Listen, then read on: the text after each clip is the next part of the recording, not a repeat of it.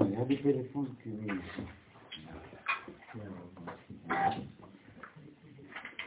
אז היה. השם יחוס לסדר חוש חינפה. ודחילו ורחימו ורחימו דחילו. לחדה אותיות י' כאודות י' ו' תודה שלים שם כל ישראל. הבסיס כדי שהדברים יהיו מובנים לכולם זה שהאנשים יצאו מפה בהבנה. ולכן מי שלא מבין משהו, כמובן שצריך לשאול. שצריך לבקש, שצריך לדרוש, כי אני לא מעביר שיעור באוניברסיטה בצורה של הרצאה, אלא בצורה ש... של רצון להשפיע, ואני דואג לכך שגם יהיו כלים של קבלה. ולכן, מי שחושב שהוא לא מבין משהו, כמובן שהוא חייב לשאול וצריך לשאול כדי להפרות את השיעור ולהוציא ממנו, להפיק ממנו כמובן את התועלת. אז בעזרת השם אה,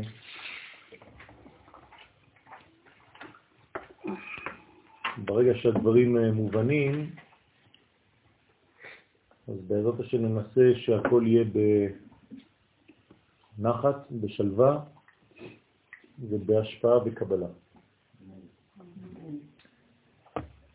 כתבתי לכם שיעור בסייעתא דשמיא של כמה דפים, שכולל בעצם אה, פסח בתורת הקבלה, והבאתי מקורות, וכמובן אה, כתבתי ממה שהבנתי גם כן תוך כדי. אז הדברים מעורבבים, אה, עבדתי על השיעור, בעצם גם אני בתוך השיעור עצמו, כדי שהדברים יהיו יותר ויותר מובנים בצורה מאוד ברורה, וידידותית. אז אה, ליקטתי מהזוהר הקדוש ומכמה גדולי ישראל עניינים שקשורים לפתח, ולאט לאט בעזרת השם אנחנו ננסה להתקדם בתוך הטקסט עצמו, והקדוש ברוך הוא יערה עלינו אור מן השמיים כדי שנוכל להיכנס לפסח הזה בקדושה, בטהרה וגם כן בזכות להקריב מן הזבחים כבר בשנה הזאת, מן הפסחים. בספר אוהב ישראל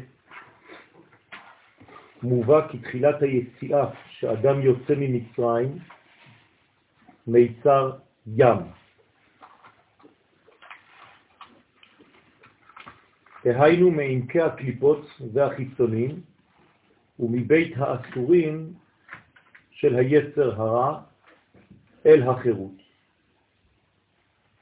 אז מיד נכנס למקום קדושה ראשונה הנקרא פסח, והוא אור רוחני מאוד. ובחינה זו נקראת אמונה, שהאדם משליך מעליו כל אמונות זרות ונכנס תחת האמונה הקדושה, להיות לו דעה ישרה ונכונה, בלתי למען שמו יתברך.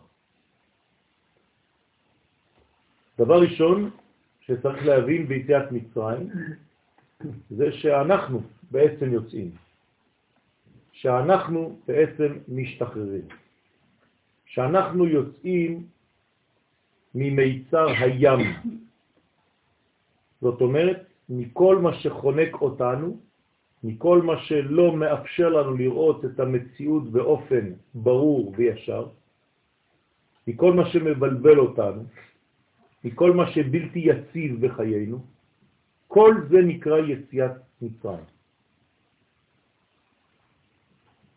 בתורת הקבלה קוראים לזה קליפות, חיצונים, ובית האסורים של היצר הרע. זאת אומרת, כל דבר שמסית אותנו לא לעבוד את השם, אלא לעבוד דברים אחרים, זרים, לעבודה. ברגע שהקדוש ברוך הוא מבקש מאיתנו את הדבר הזה ונותן לנו חג גדול כזה, הוא משדר לנו שידור, שידור מרכזי. השידור הזה אומר לנו באופן פשוט, בראתי מנגנון שנקרא כלא, בית האסורים, הוא נקרא מיצר, אבל בראתי לו גם כן תבלין. שמי שיוצא, וככל שאתה יוצא, ככל שאתה משתחרר מכל הקליפות, אתה בעצם יוצא אל החירות. ומה אכפת לי לצאת אל החירות? אלא שהחירות הזאת היא בעצם עבודת השם האמיתית. ומי שאינו נמצא בחירות, בחופש, הוא לא יכול לעבוד את השם. רק מי שנמצא בחופש יכול לקבל תורה ולעבוד את השם. בפשטות, מי קיבל תורה? מי שיצא ממצרים. מי שלא יוצא ממצרים לא יכול לקבל תורה. הדבר הוא עמוק מאוד. זאת אומרת שרק אם אתה אדם חירותי בנפש שלך, אתה מסוגל לקבל את התורה. אם אתה אדם כלוא בתוך הכלא של כל מיני קליפות במציאות, התורה לא יכולה להיחרץ בך. מה שנאמר בלוחות חרוט על הלוחות, וחז"ל דרשו אל תקרא חרוט אלא חירות. אם אתה לא בחירות, אין דבר שיכול להיכנס לחומר שלך ולשנות אותך. ברגע שיוצאים מהקליפה, מיד נכנסים למקום הראשון של הקדושה. איך קוראים למקום הראשון של הקדושה? פסח.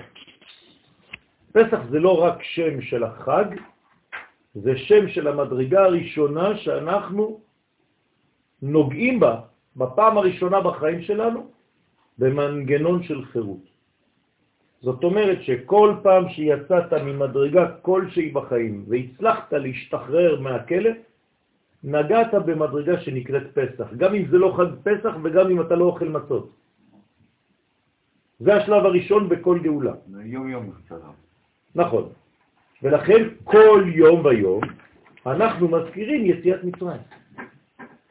ללמד שיציאת מצרים אינה דבר שקשור, אינו דבר שקשור רק לחג עצמו, אלא לשחרור של כל המנגנונים, מכל המנגנונים האפשריים בעולם, אל מדרגה של חירות.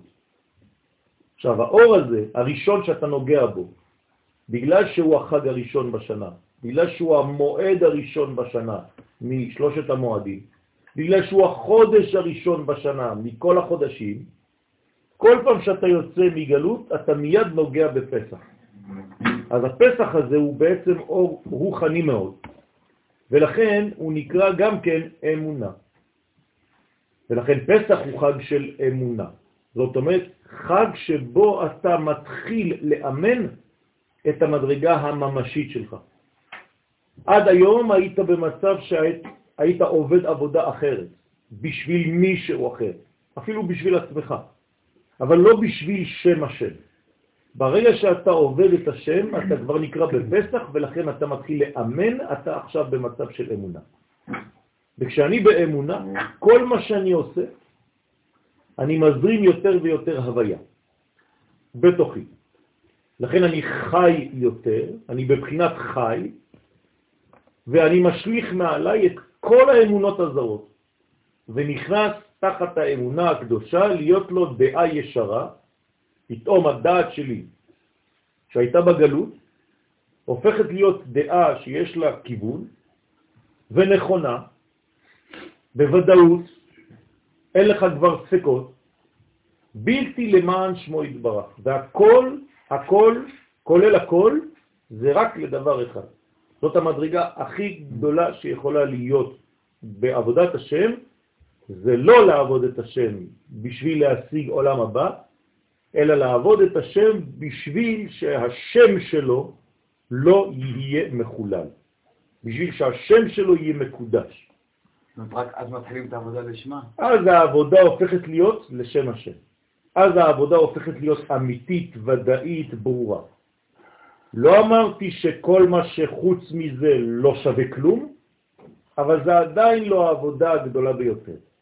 כלומר, האדם הגדול, הצדיק האמיתי הגדול, עובד את השם רק בשביל לעבוד את השם. זאת אומרת, לתת לו, לאין סוף ברוך הוא, להתפשט בעולם הזה דרך הפריזמה שלי. אני מבקש ממנו שישתמש בי, שיעבור דרכי, ואני רוצה להיות שקוף כמה שאפשר, כלומר נאמן, כלומר מאמין, כלומר מאמת, כלומר מאמן את האור האינסופי הזה בחיים שלי ודרכי. וזה בחינת מצע. ברגע שהפכתי למדרגה הזאת, אני כבר נוגע בבחינה חדשה שנקראת בתוך הפסח מצה. הנקראת בזוהר הקדוש מהמנות הקדישה, כלומר אמונה קדושה. אז המצה הוא לחם אמונה, לחם שמבטא את המצב החדש שנכנסתי אליו, שיצאתי מעבודה פרך, בעבודה זרה, לעבודה של קדושה. אז אני חוזר על מה שאמרתי, המדרגה הראשונה שאני נוגע בה נקראת פסח, ובתוך פסח הביטוי לזה הוא המצה. והאדם צריך לשמור בחינה זו מאוד. כלומר, לשמור את המצות. מצה שמורה. מה זה מצה שמורה? עכשיו הגעתי למדרגה, אני אוכל מהמדרגה הזאת, אני מפנים אותה, אני בולע אותה, היא הופכת להיות חלק מהתאים שלי. כל כולי הופך להיות הדבר הזה. אני מצה. לא שאני אוכל מצות, אני הופך להיות מצה. וברגע שאני בעצם אוכל את זה ושומר את עצמי במדרגה הזאת, אז חייב אדם לשמור בחינה זו מאוד מכל מיני מחשבה רעה ודעה כוזבת חז ושלום, ואפילו מה שהוא חמץ. יש עכשיו זהירות בתוך המדרגה הזאת של חמץ. זהירות מכל דבר קטן שהוא זר. אני מזכיר לכם שאם בדרך כלל במשך השנה היחס הוא 1 חלקי 60, נכון? בטל ב-60. זאת אומרת, אם נפל ליטר, 1 ליטר חלב ב-60 בשר, 60 ליטר בשר, 60 קילו בשר, אתה יכול לאכול. זה בסדר. ליטר חלב, כן? ב-60 קילו בשר אפשר לאכול. בפסח אין 1 חלקי 60. אפילו דבר קטן במיליון קילו, הכל חמץ. זאת אומרת שיש בפסח משהו שהוא מבחינת הראש. בגוף אני יכול לסבול תערובות. בראש, במוח, כל נקודה קטנה של חמץ, זהו, הכל חמץ. ולכן זה נקרא חמץ במשהו. מה זה במשהו? לא חשוב כמה. חמץ זה החמצה? חמץ זה גם החמצה, וזה גם בעצם, עוד מעט נראה את זה, סגירה. סגירה של מצה, שאמרנו שזאת המדרג, המדרגה הראשונה, כשאתה לא הבנת בעצם את היכולת שלה, אז פשוט סגרת את הצד השמאלי שלך. וזה הופך להיות חמץ. הצד השמאלי שלנו זה צד הרצון לקבל, נכון? יד שמאל זה קבלה. אם אני בעצם סוגר ולא יודע להשפיע, אין לי אוויר,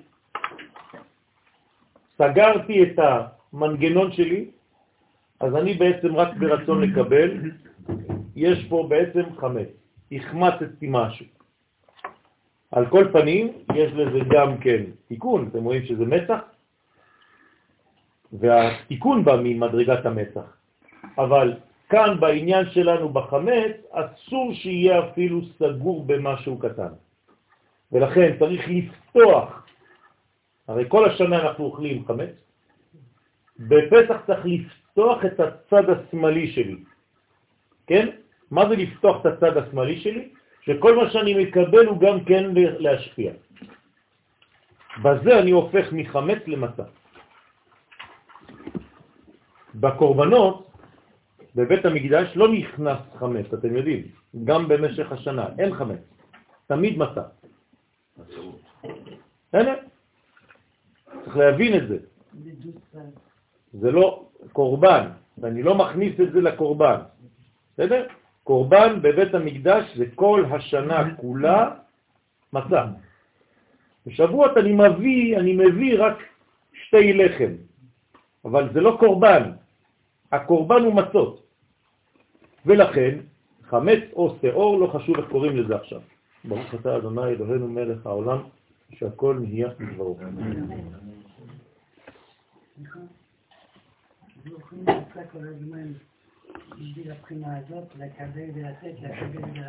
כן. זאת אומרת שאם הבנתי טוב, מה זה פסח?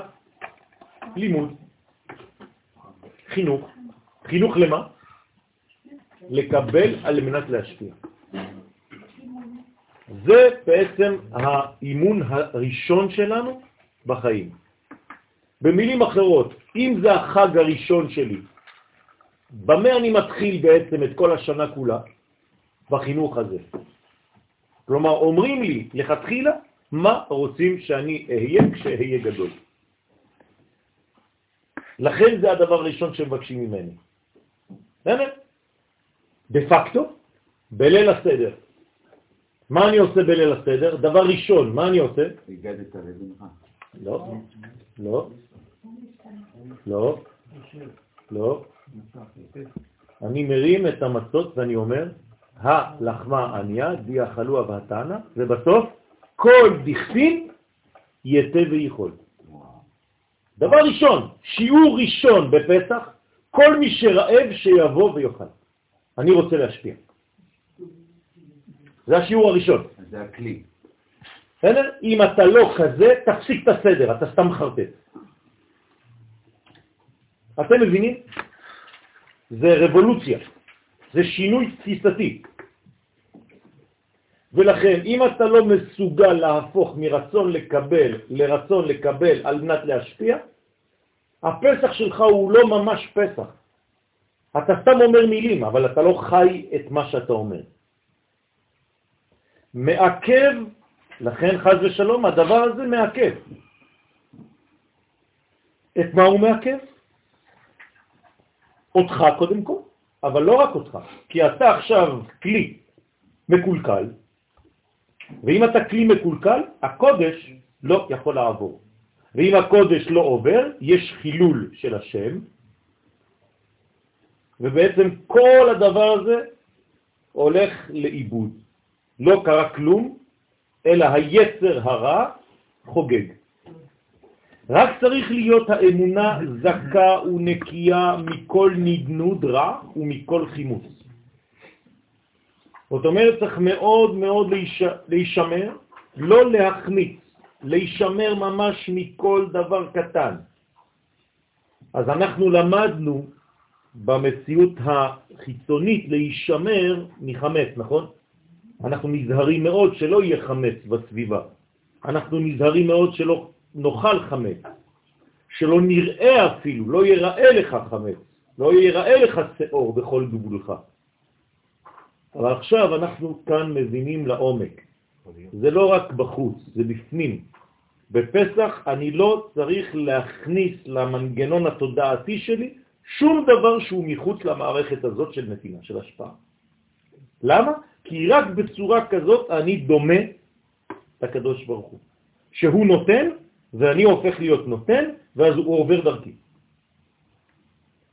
וזה היה בעת יציאת מצרים, זה מה שקרה.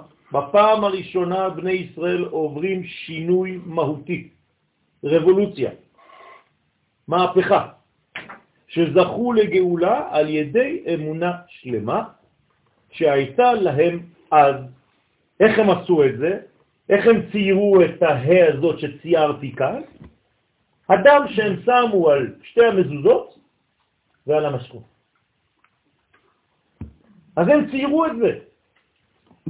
זאת אומרת שהם ציירו והם אמרו, בלי להגיד, אבל עכשיו אני מגלה לכם, אני שייך לאלה שרוצים להשתנות מסגירה לפתיחה. הקדוש ברוך הוא תשתמש בי, אני יוצא איתך. ולכן הקדוש ברוך הוא עובר בארץ מצרים, וכל מקום שהוא רואה שהאדם שינה את עצמו, הוא רואה את ההא, הוא רואה שהאדם הזה הפך מחמץ למצה, האדם הזה עכשיו יוצא. הקדוש ברוך הוא, איפה הוא עובר? הרי הוא לא עף, נכון? בין הבתים. לא לגמד את הרעיון, חז ושלום. הקדוש ברוך הוא עובר גם היום, בערב פסח, בליל פסח, בתוכנו. הוא רואה אם אתה, אם אני פתחתי את הפתח הזה ברעיון שלי בפנים. אם הפכתי להיות אדם נדיב, אם הפכתי להיות אדם שרוצה להשפיע. זה מספיק לו. זה לא צריך להיות בחוץ, זה בפנים. אני עושה את זה. אני מוכן להקריב מעצמי. ולכן ממה עשויה ההא הזאת? מדם מילה ומדם פסח. כלומר, לקחתי שני דברים. אני בעצמי חתכתי בברית, יצא דם, לקחתי בכוס. דם של הברית. הרגתי את אלוהי מצרים, תלה, שהוא רצון לקבל, וגם לקחתי מהדם שלו, שמתי באותה, באותו כלי, והרבבתי את שני הדנים, ואומר לך בדמייך, שניים, חיי. עכשיו את מתחילה לחיות. בדמייך חיי. זה מה שאומרים לתינוק, נכון? ומכניסים אצבע ביין ונותנים לו לשתות. זאת אומרת שאנחנו בפסח הופכים להיות בעצם חיים מתוך דם המילה שפתחתי, הרי מה זה מילה? לפתוח את עצמי. עכשיו יש פתח, ותלה אותו דבר, פתח. תלה בגמטריה זה דם. 44. זאת אומרת שפתחתי לעצמי מדרגה ועכשיו הפכתי להיות אדם. זה המדרגה שפתחתי. ובברית הייתי חז ושלום שין ד' ועכשיו פתחתי את היוד. וזה שם שדל, של המעבר. ולכן זה במזוזה. השם שיש לנו במזוזה היום זה זה, זה תפילה שאומר לי פתחת. פתח טוב פתחת. פתח רבי שמעון ואמר, למה הזוהר תמיד אומר פתח? כי כל מי שלומד זוהר צריך להפוך להיות בחיים שלו כזה. כלומר, מרצון לקבל לרצון להשפיע. אם אתה לא רואה שהדבר עובד ואתה לא הופך להיות אדם של חסד, הלימוד שלך לא נכון. לכן איזו ספירה מתגלה בפסח? חסד. איזה ספירה מתגלה בחודש ניסן? חסד. שנאמר עולם חסד ייבנה.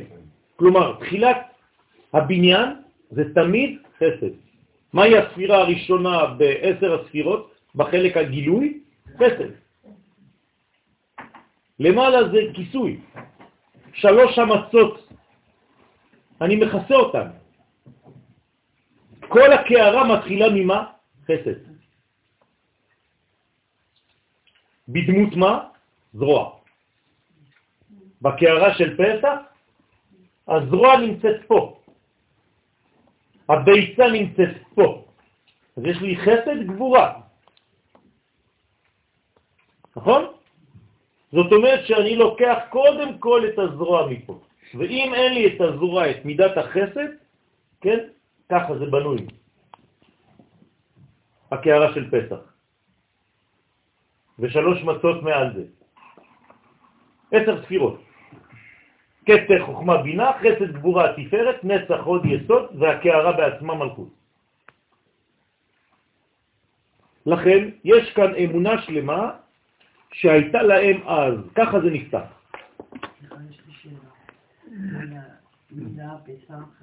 אמרת שזה אדם ששמים השפעים גבוהים בכוס. זה אומר, בבחינה הראשונה, הכוס הראשונה, אנחנו כמו תינוקים חדשים, תינוקות תינוקות חדשות. חדשים. כן, כן. alors, באותו לילה אנחנו מקבלים אה, מוחים בגדול נכון, בתוך תינוק. נכון. זה דילוג. זה דילוג. מה זה דילוג? אני מדלג על מה? על השלבים. בדרך כלל אני צריך לגדול לאט לאט, לאט לאט, לאט לאט, פה לא. הקדוש ברוך הוא דילג, כלומר הוא נתן לי בעצם קרדיט, ואמר כאילו אין לי זמן לחכות לך, אבל אני יודע שכשתהיה גדול זה יהיה בסדר, אז אני נותן לך עכשיו כרטיס, קח, תעשה מה שאתה רוצה. יש לך כרטיס אשראי. אתה תחזיר לי אחר כך. מתי תחזיר לי? ספירת העומר. אתה תחזור לאט לאט. אז בעצם לא שייך לכלי, כי הוא נותן את כל החסד. הוא מה זאת. אומרת לא שייך זאת לכלי? אומרת שהאור לא- לא שורף כמו במקום אחר. נכון, הוא לא שורף. הוא מדלג על המצב העגום שאני נמצא בו. אני מתרגם את זה למילים פשוטות.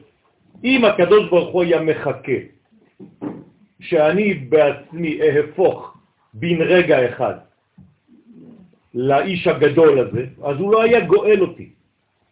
כי באותו שלב לא פתחנו מספיק את הדבר הזה. היינו ערומים, כמו שנאמר בהגדה, ואת ערום ועריה. אז אם הקדוש ברוך הוא ממתין, אז לא הייתה גאולה. אז לפעמים מה עושים? מתקדמים. אחרי זה מסתדר. נכון? חולה נכנס לבית חולים, אם אין לו ניירות, אם אין לו כלום, כן? אז אם נחכה לכל הדברים האלה, הוא כבר מת. אז לפעמים צריך לדעת מיד לטפל בו, ואחרי זה נסתדר. זה בדיוק מה שקורה. כמו שכתוב בשמות, ויאמן העם, זה בתשלום כבר. בסדר? מה זה ויאמן העם? תשימו לב, מה כתוב ויאמן העם? מה זה אומר ויאמן העם?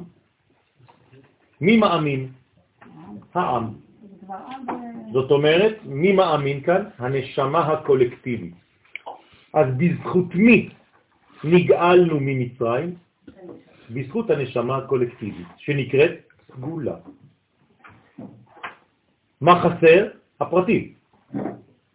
אז בעצם, אם אתה רוצה לעבור, כן, את המעבר של הדרכונים, בלי שיעשו לך בעיות, מה אתה צריך לעשות?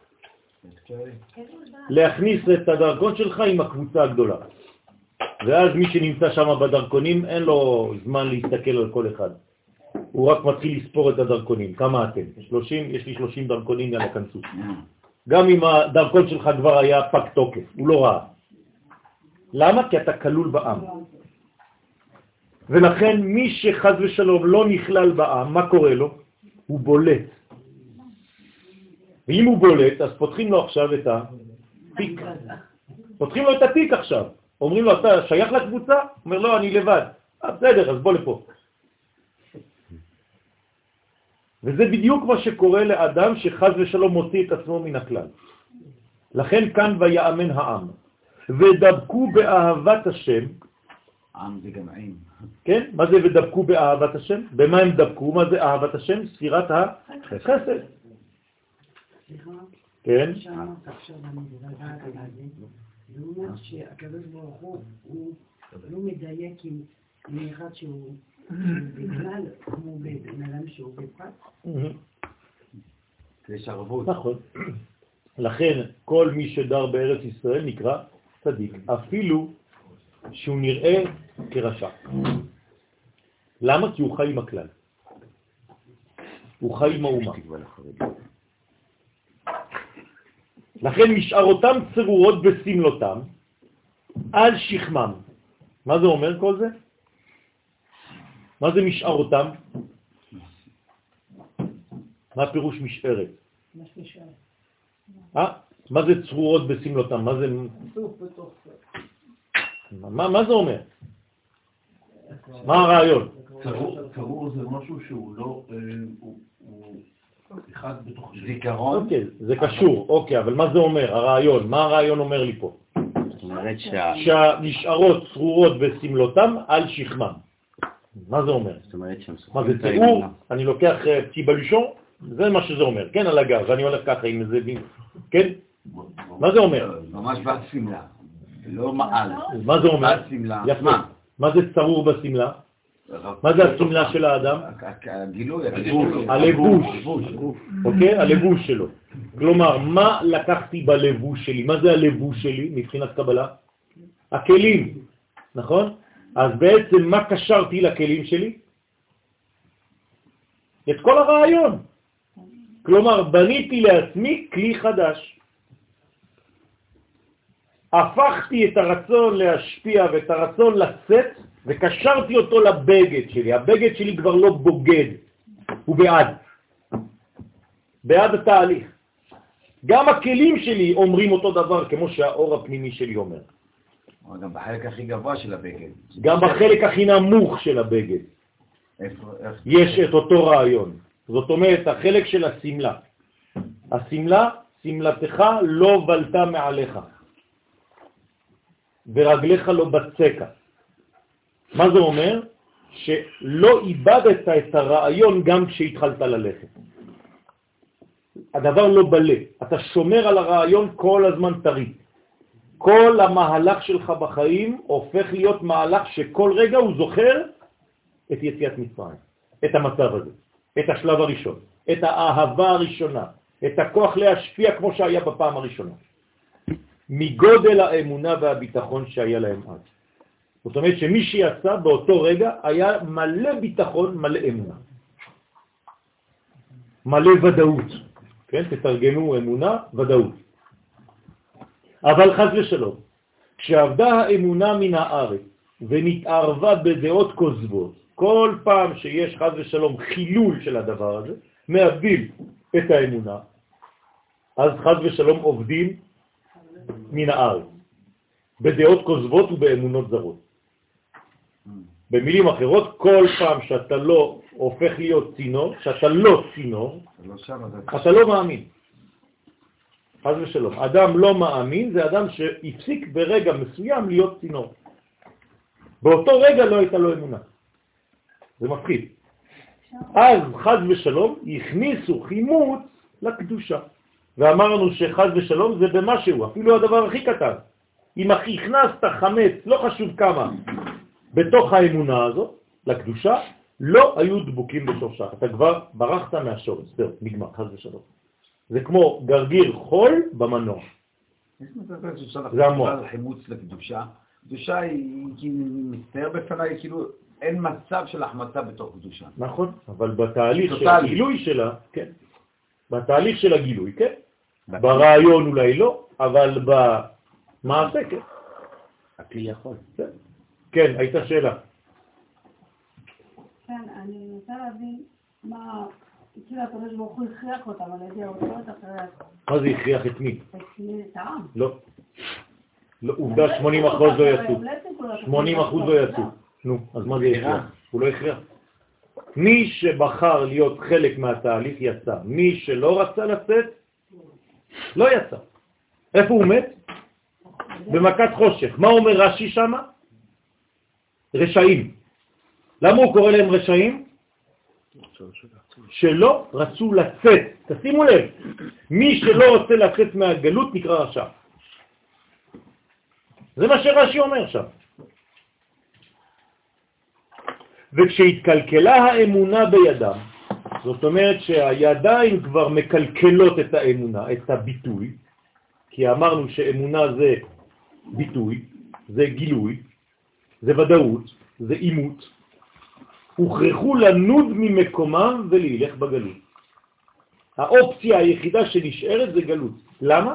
כי בראש שלך, במחשבה שלך, בנשמה שלך הלכת לגלות. אז גם בגוף עכשיו אתה חייב לצאת וללכת לגלות. כלומר, מי נמצא בגלות פיזית? מי שנמצא בגלות נפשית. זה הולך ביחד. עוד פעם, יש עובדה שהארץ לא מקיאה אותם. אומר חסד לאברהם, אני חוזר למקור שאמרתי קודם, אם הארץ לא מקיאה את האנשים האלה שאת מדברת עליהם, זאת אומרת שהם צדיקים. אם לא, הארץ הייתה מקיאה, הארץ לא סובלת. אז אולי לא נראה ככה, אבל הם צדיקים, ולכן הם פה. אם- אם אם מרחיקים קצת עם הרעיון, זה אומר שכל מי שנמצא כאן, יש לו איזשהו קישור באיזשהו צורה לכלל ולנשמה, נכון, נכון. ומי שלא נמצא כאן, לא מקשר את עצמו לכלל? בגדול זה, הרעיון הוא זה, אבל יש אנשים שנמצאים בחוץ ורוצים להיות פה. משום מה הם לא יכולים בשביל כל מיני סיבות, קרה משהו בחיים. עדיין, מי אבל ש... מי. שחפץ באמת מבפנים, אני לא מודד, אין לי מדד לדעת מי ומי, אבל מי שבאמת רוצה להיות, אז במקום, במקום שאדם רוצה להיות, שם הוא נמצא. זה קשור ליהודים? לא, זה קשור לעם ישראל. בסדר? כאן זה, יש לנו כל מיני מדרגות שצריך לסלק אותן. בכמה זמן? מעט מעט. נכון? מעט מעט יגרשנו מפניך. לא בשנה אחת. שמא תרבה עליך חיית השדה. ולכן הקדוש ברוך הוא מסלק אותם לאט לאט. זה תהליך. לחזור אל הענפים ולאסוף אותם למקורם. אז מה קורה בגלות? אנשים צריכים להבין את הרעיון שהלך לאיבוד ולחזור למקור. כשמוציאים אותך מחוץ למערכת, אתה צריך להתגעגע. כל דבר שמוציא אותך ממערכת, כל דבר שמפיל אותך, זה לא כדי להפיל אותך, זה כדי להראות לך שאתה עכשיו בחוץ, תתחיל לרצות לחזור, אם אתה בריא. וזה שכתוב, שכון ארץ ורעי אמונה. מה זה שכון ארץ? אני לא רוצה שתהיה בחוץ.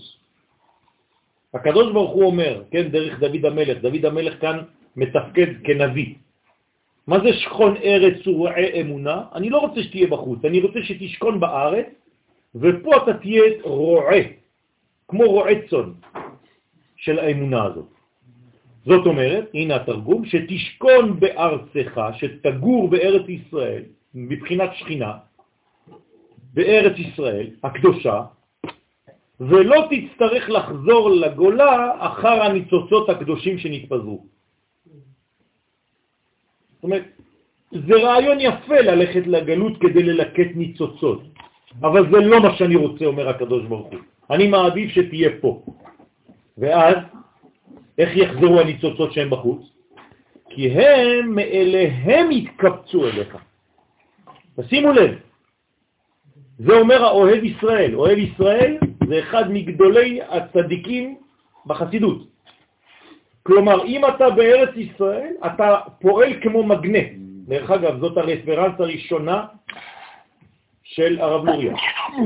כל פעם שהרב לוריה זצ"ל מביא מקור ראשון, זה תמיד האוהב ישראל. אז תשימו לב, יש שתי אפשרויות ללקט ניצוצות, או שאתה יוצא למקום והולך להביא את הניצוץ שהלך לאיבוד, או שאתה נמצא פה וממגנט אותו. אז יש אפשרות להיות בארץ ישראל, והאורות יחזרו אליך, כל מה שיתפזר. אתה לא חייב לצאת. זו מדרגה גדולה מאוד, מדרגה של מלך. מלך לא הולך החוצה, באים אליו. נכון? הוא יושב, וכל פעם אומרים, שלום כבוד המלך, עכשיו נכנס השר שבא מהודו, הוא מביא לך בדים חדשים. נכנסים כל ההודים עם כל מיני בדים, והמלך עושה ככה, "מ, יפה. מה מביאים לו?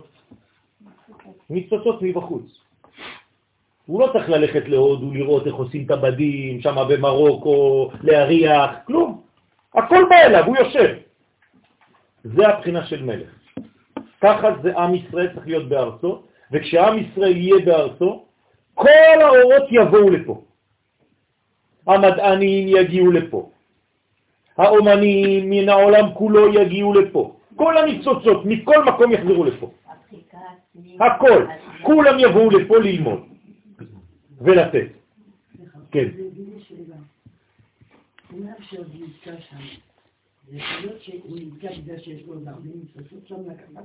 שוב פעם, גם אם יש ניצוצות כאלה, הוא יכול להחזיר אותם מכאן. הוא לא צריך להיות שם. זה מה שהחידוש פה. זאת אומרת שהשלב, כמו שהתחלנו את את השיעור ש, שדיברנו על האמונה, יש את השלב הראשון, שזה אמונה, שיש איזשהו מאמץ שאתה צריך ללכת לקראת הדבר כדי להביא את הניצוצות, אבל בסופו של דבר, אם אתה מגיע לשלב של אמונה שלמה, אז כל הניצוצות באים אליך. באים אליך, אתה מלקט. זאת אומרת, ברגע שאתה מגיע לקדושה הטהורה השלמה הזאת, בלי ה... בלי ה... יש לך את הרווח של המסע, אז בעצם זה מגיעים. מאפשר להיכנס כדי לה... מגיעים באופן. באופן אה, אה, אה, פשוט מגיעים אליך. אך העיקר שתהיה דבוק וקשור ביסוד ובשורש. זהו, זה, זה העיקר. אם אתה דבוק ביסוד ובשורש, כולם יבואו. תפסיק להתרוצץ, תפסיק לרוץ. הכל יבוא אליך, אתה לא צריך לזוז. כן, זושה רעב, מביאים לזושה. וזהו שאמר ורעה אמונה. מה זה ורעה אמונה? שקון ארץ, אני מזכיר לכם את הפסוק בתהילים ל"ז, שקון ארץ, אם אתה שוכן בארץ, אתה הופך להיות רועה של האמונה. לשון התחברות, מה זה רועה? רועה זה מי שמסוגל לחבר. בסדר? רועה צאן, מה הוא עושה? הוא כל הזמן מחבר את הצאן, הוא לא נותן לכבשה אחת לצאת. אז מה זה הוא רועה אמונה? הוא לא נותן למדרגה אחת מתוך האמונה להתפזר. התחברו, דהיינו שתחבר עצמך באמונה בקשר חזק ואמיץ. וזהו שכתוב, גלתה יהודה מעוני. למה הייתה גלות ליהודה, לעם ישראל? בגלל שהם היו עניים מעוני. איזה עוני? רוצה לומר מה שהוצרכו לגלות ממקומם ולהיות מפוזרים בין העמים, זה בא מעוני. מחמד שאכלו חמץ בפסח. תראו מה אומר פה הרב. למה התחילה הגלות? בגלל שאכלנו חמץ בפסח. מה זה הדבר הזה? הוא מסביר, דהיינו, שאיבדו האמונה. זה נקרא לאכול חמץ בפסח. אבל גם אברהם ירד. גם אם אתה לא אוכל חמץ בפסח, גם אם אתה נזהר כל הפסח לאכול מצה ושמורה ולא יודע מה, אם איבדת את האמונה שלך, אתה נמצא עכשיו במדרגה של גלות. זאת אומרת, לא הבנת את הרעיון, לא הפנמת את הרעיון. הצלחת שלך הפכה להיות יותר חשובה מהרעיון, מהתוכן הכללי.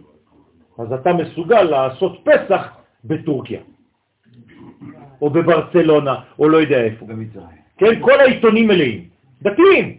העיקר שלא שרויה, למהדרין מן המהדרין. זה הצלחת שלך הקטנה. זה דבילי לחלוטין. זאת אומרת, אתה, כדי לחיות את הגאולה, אתה יוצא החוצה, ג'וחה, כן? אתה לא מבין איפה אתה נמצא, והגאולה שלך היא בצלחת, זה מה שהכי הכי חשוב, העיקר שיהיה קשה. כן? זה נקרא לאכול חמץ בפסח. על מי אומר הארי הקדוש שהוא אכל חמץ בפסח? אדם הראשון. איזה פסח ואיזה אבטיח ואיזה נעליים. אדם הראשון היה לו פסח? זה הרעיון. אדם הראשון נפל מהאמונה בקדוש ברוך הוא, באמונה הפשוטה הברורה, בוודאות, זה כאילו הוא אכל חמץ בפסח. אז כמה אנשים יכולים חז ושלום לאכול חמץ בפסח כשהם אוכלים מצה הכי שמורה שיכולה להיות? אתם מבינים? כי בחוץ אתה כאילו אוכל מצה שמורה, אבל הרעיון הפנימי של הפסח איבדת אותו. זה, זה, זה קשה מאוד, כן רבותיי, פה אנחנו לומדים פנימיות.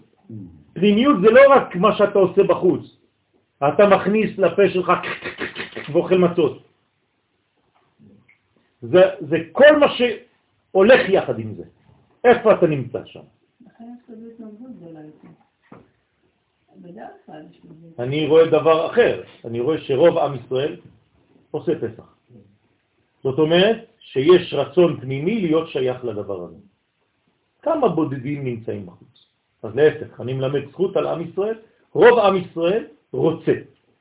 הוא לא יודע, אבל הוא רוצה. חשוב מאוד, מספיק לי. אני רוצה יותר, בעזרת השם יהיה יותר. אבל עצם זה שהוא משתתף בדבר הזה והוא עושה סדר פסח, משהו קורה לו מבפנים ואומר לו, שב, אתה שייך לעם ישראל. גם אם אתה הבן ה... לא יודע מה, הרשע, אבל אתה בתוך הסדר, Mm. אתה פה, ברוך השם. כן. עכשיו בפנימיות, זה כמו, אה, מה שסיפרת עכשיו, זה כמו הקלה אחת, בלי השלוש מדרגות העליונות של המצות האלה, שאפילו הם שמורים או לא שמורים, זה כמו בן אדם גוף בלי ראש. לא, כן, צלחת. כן, ניתוק בין המדרגה העליונה של שלוש ל- חגת, אה, חב"ד, לבין חגתנן. בסדר. זה מה שנקרא מוחין או, או, או, או כלום, כן? או מוחין בגדלות או מוחין בקטנות, זאת אומרת רק שבע מדרגות תחתונות. אז חזקה של אמונה עושה, כאילו, הדבר הזה שאתה, אם אתה כאילו מאמין חזק, אז אתה לא אוכל חמץ, אז מה טעם אה, לאכול מצה הכי שמורה? בגלל שאתה מפנים מן המצה המדויקת, הכי מדויקת שיכולה להיות. מה זה מצה שמורה? זה מצה מדויקת, יותר מדויקת. ממש, יש לה הרבה הרבה עניינים. למשל המצות שהכנו עם הרב, זה מצות מדויקות מאוד. כלומר, לא סתם עושים אותם במכונה. יש חכמים שאומרים הלל בזמן העשייה. כל הכוונות של האריזל בזמן העשייה. זאת אומרת, זאת מצה שכשאתה אוכל אותה, אתה לא אוכל את הקמח והמים. אתה אוכל קמח, מים, כוונות, הארי הקדוש, זוהר, הכל אתה אוכל שם. וזה הופך להיות חלק ממך. זה משהו אחר. זה לא חומר, זה אנרגיה בתוך חומר. זה בשביל אנשים כמונו, שאנחנו לא מכירים את הכוונות של ה... זה לא חשוב. לא, אם אנחנו פשוט עושים את הכוונות שאומרים, את ה- אוכלים את המצה השמורה הזאת על השיעור הזה, זה כן. בוודאי, בוודאי, זה מספיק. בפסח לא צריך להיות תלמיד ישיבה. גם אם אתם בחורי ישיבה, אל תשגעו את האנשים בשולחן. בפסח לא נותנים שיעורים של ישיבה. אתה רוצה לתת שיעור של ישיבה, שלמדת סוגיה, זה אחרי שגמרתם הכל, כולם הלכו לישון, אתה תישאר כל הלילה עם החבר שלך, שרוצה ללמוד. בתוך הסעודה תהיה כמה שיותר ברור ופשוט. פשוט מאוד, תצא. המילה הראשונה, והוצאתי. תפסיק להתחכם.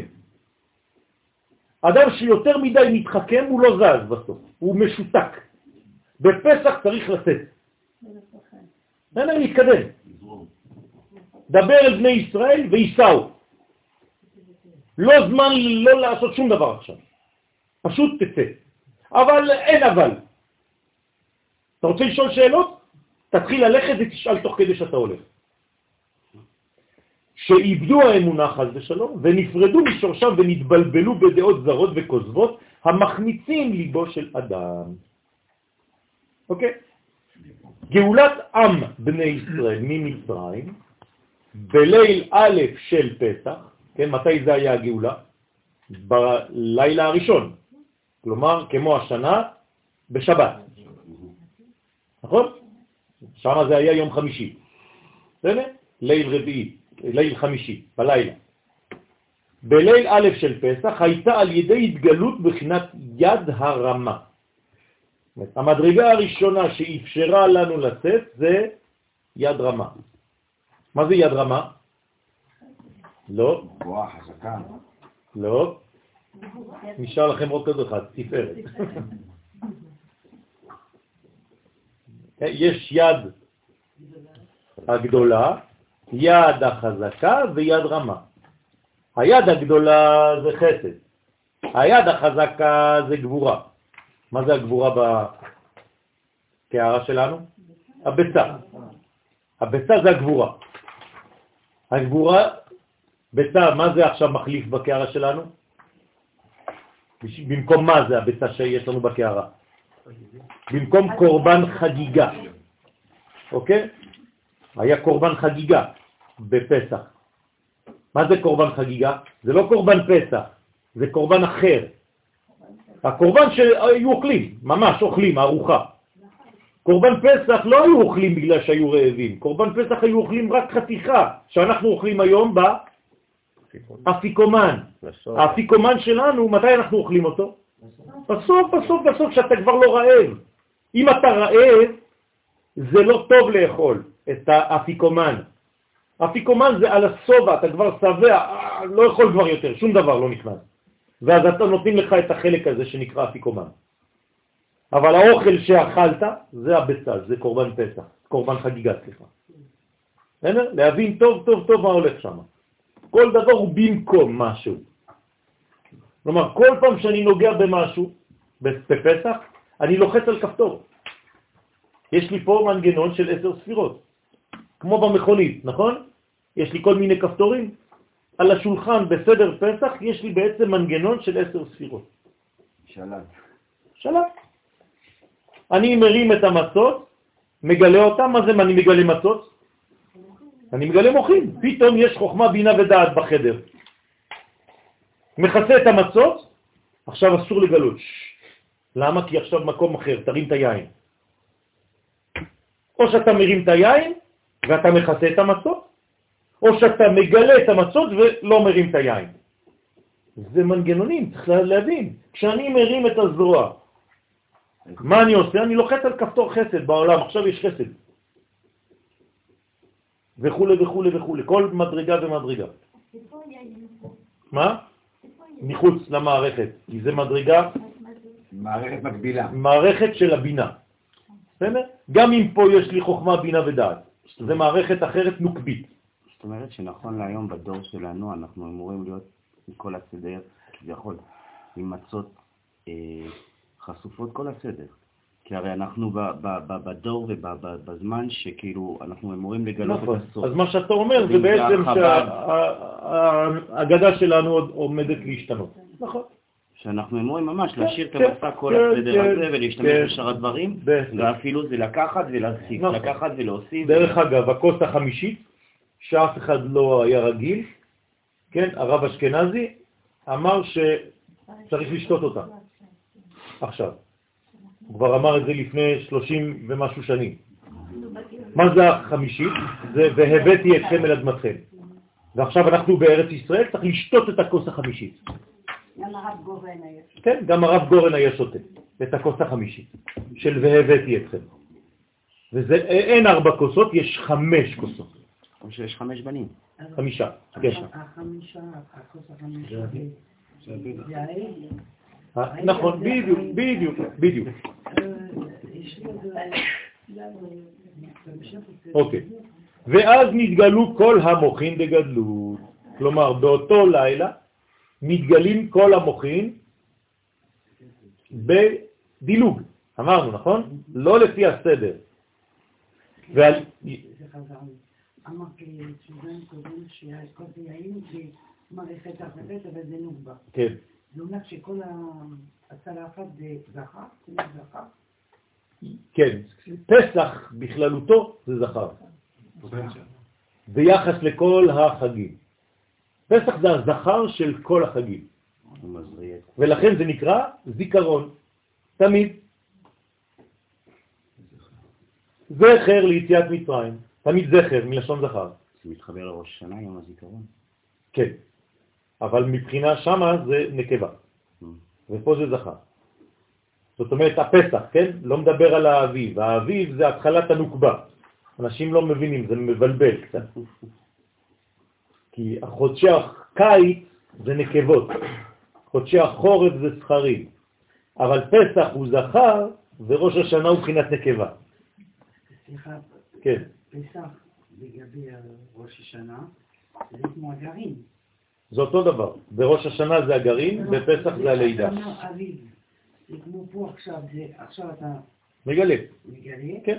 ואחר כך, וה- ראש השנה זה, זה ההטבעה לא, של הכוח. זה- זה לפלוח כי הם מתגלים גם. כן, זה מה שאני אומר. זה, זה העניין של הפריחה, של הגילוי.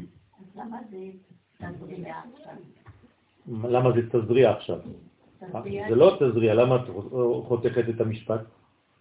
לא, ה- ה- הפרשה עכשיו. גם אני הייתי קורא, אז למה את חותכת את הפסוק?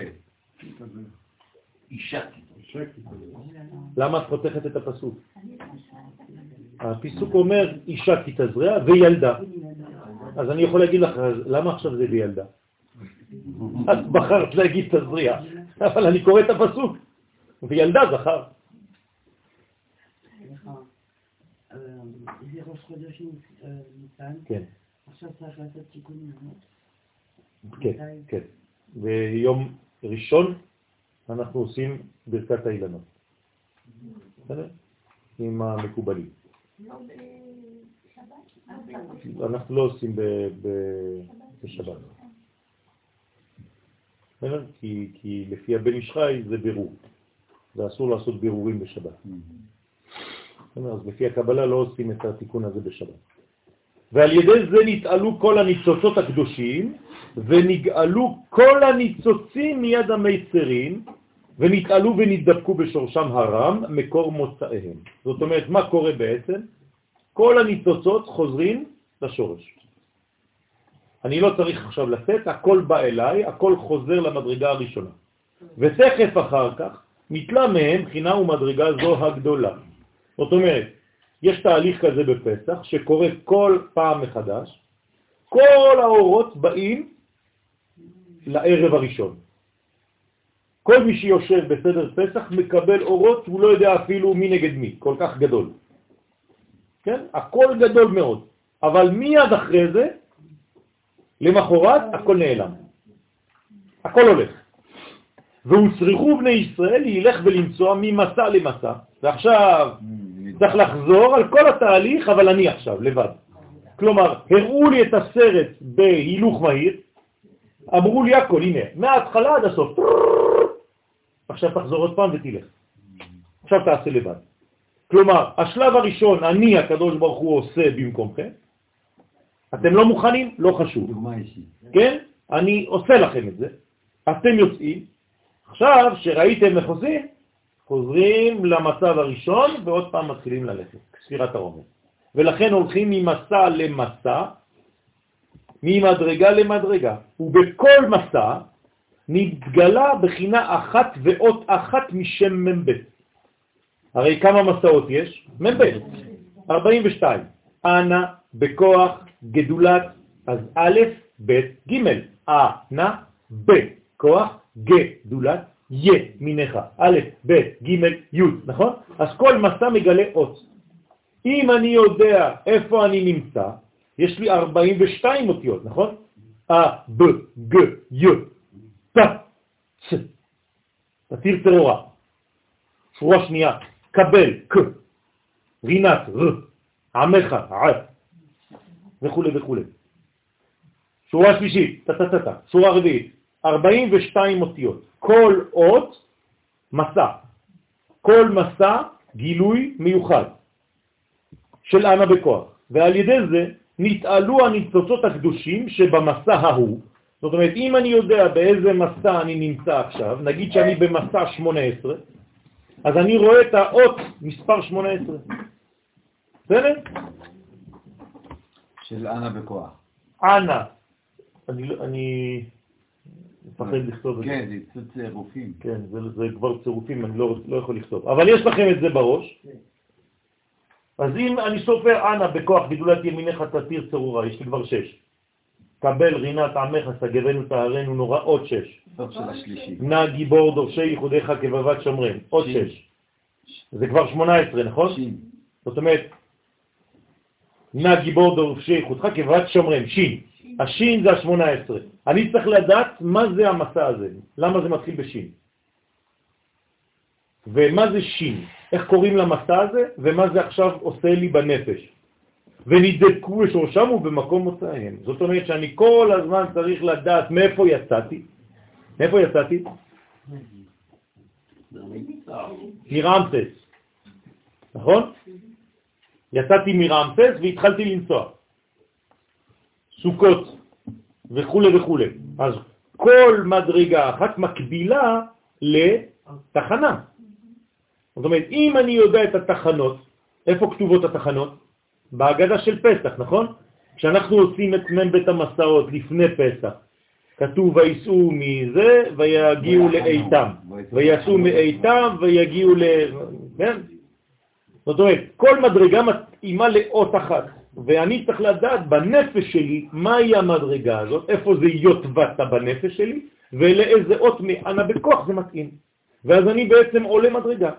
עד אשר השלימו 42 מסעות בשלמות. ואז נכנסו אל ארץ חפץ. מה זה ארץ חפץ? רצון. ארץ ישראל. קוראים לה ארץ חפץ. מה זה ארץ חפץ? חפץ, קודם כל זה דבר ממשי, וגם רצון חזק. אני חפץ. יותר du désir. וחזרו. מה? הארץ גם חפצה. נכון, הארץ עצמה יש לה חפץ, כלומר יש לה רצון לקבל הכי גדול. ולכן היא מתנשקת עם השמיים. כלומר, היא כל הזמן רוצה לקבל שמיים. זאת אישה שכל הזמן רוצה זיווג עם בעלה. ארץ ישראל. כל הארצות האחרות לא אכפת להם מהבעל. ארץ ישראל כל הזמן, הפנים שלה והפה שלה והגוף שלה רק בשביל בעלה. ולכן היא נקראת ארץ חמדה. מה זה חמדה? לחמוד, כן? חמודה. זאת אומרת, שוקה, שוקה, דזיר, חזק מאוד. וחזרו, באו אל המדרגה הזו בעצמה, שהייתה בליל א' בפסח, על ידי התגדלות, התגלות יד הרמה. זאת אומרת שעשו את כל המסעות, בכמה זמן? ברגע אחד. נכון? שנייה אחת. כי הרי הקדוש ברוך הוא לא עשה להם את כל זה בערב פסח, נכון? הם לא עשו את כל המסעות, אחד, שתיים, וייסעו משם ויגיעו לשם וייסעו משם ויגיעו... לא, אבל כן. הקדוש ברוך הוא עשה להם את זה בהילוך מהיר, ואחרי זה החזיר אותם לשלב א'. כי בחינה הגדולה ההיא נלקחה מהם תכף אחר ליל א' דפסח. כלומר, נתן להם אחרי זה ולקח מיד. זה כמו בבטן. נכון, כמו התינוק שיודע את הכל, ואחרי זה שוכחים, ואז הוא מתחיל את כל החיים שלו במסעות. לו את הכוח. נכון, כי, כי הוא כבר, זה, זה נקרא חינוך. הוא טעם כבר, זה הזיכרון התודעתי הפנימי. כלומר, לפני שהתחלנו ללכת, כבר ראינו, איפה? בארץ ישראל. בארץ ישראל. כלומר, מתי היינו בארץ ישראל? בליל פסח. בליל פסח היינו בארץ ישראל. למען אשר התעצמו בעצמם, אבל אחרי זה חזרנו, כדי שהכל יהיה בכל עוז על ידי המ"ב מסעות. לחזור ולבוא אל המדרגה הלזו בבחירה ובמאמץ ובזכות, ולא בחסד חינם. כי השלב הראשון היה חסד, חינם, עכשיו זה בזכות, עכשיו אתה מתאמץ. וכן הוא על דרך זה גאולה כל אדם מישראל מיד המצרים אותו. כלומר, כל פעם שאתה משתחרר ממצב גלותי בחיים שלך, אתה עובר את השלבים האלה. קודם כל אתה רואה את הכל עד הסוף, ברגע אחד. ואחרי זה הקדוש ברוך הוא מחזיר אותך ואתה מתחיל את השלבים לאט לאט. זה ברור? אוקיי, אה, קטן. בספירת העומר, כן, אנחנו צריכים עוד פעם לעשות של המדרגות. נכון, אנחנו צריכים לעשות את העניין של ענן בכוח. בטח. כל יום, נגיד שכל יום. מה- כל יום יש אות. כן, אבל אה, יש 49 ימים, נכון, שבוע. נכון. אז אתה צריך להבין איך זה מתלבש שם. כשיהיה כבר ספירת העומר, אנחנו נלמד איך 42 מתלבשים ב-49. אוקיי, אז אפשר להבין אה, כשהגאולה השלמה יהיה בניסן. נכון. לפי הרב... נכון, נכון. ועל פי זה, יובן תרגום יונתן, עכשיו אתם מבינים מה אומר יונתן בן עוזיאל, על הפסוק בספר שמות, ואשא אתכם על כנפי נשרים, ואביא אתכם אליי. מה זה אומר? מה זה ואשא אתכם על כנפי נשרים? מתי זה היה? בליל פסח. רק בלילה הזה. הוא לקח אותנו על כנפי נשרים. מה זה הביטוי הזה? שמה הוא עשה לנו? הוא דילג. הוא לא נתן לנו אנחנו ללכת. הוא העיף אותנו. נכון? ואביא אתכם אליי. מה זה אליי? איפה זה אליי? ארץ ישראל. כלומר, הוא נמצא בארץ ישראל, הקדוש ברוך הוא. אז איך הוא הביא אותנו אליו? בערב פסח היינו בארץ ישראל? תשובה, כן. לא כי. בליל לא א'. שימו לב, כי בליל א' דפסח באו ענני כבוד ונשאו את בני ישראל לירושלים והקריבו שם קורבן פסח בירושלים עם משה רבנו ואחר כך שבו למצרים. לא, זה אמיתי. חזרו למצרים כדי לחזור על התהליך. גם אמרנו שהיה במצרים. מה? גם שיעור קודם אמרנו שהיה במצרים. נכון, נכון, נכון. זאת אומרת, אתם מבינים מה הולך פה? לא, אני לא מבין מה אתה אומר, אבל אבל זה- לא. אנחנו לומדים קבלה. כן, אני רוצה לציין, חזרנו מהסיפור. איך אתה אומר שזה לא רוחני, זה ממש. משה לא נכנס מעצמו. הקדוש ברוך הוא הביא יחד את כל בני ישראל, את כל עם ישראל לארץ ישראל בלילה הראשון. כלומר, מורה טוב, מה הוא עושה לתלמידים שלו?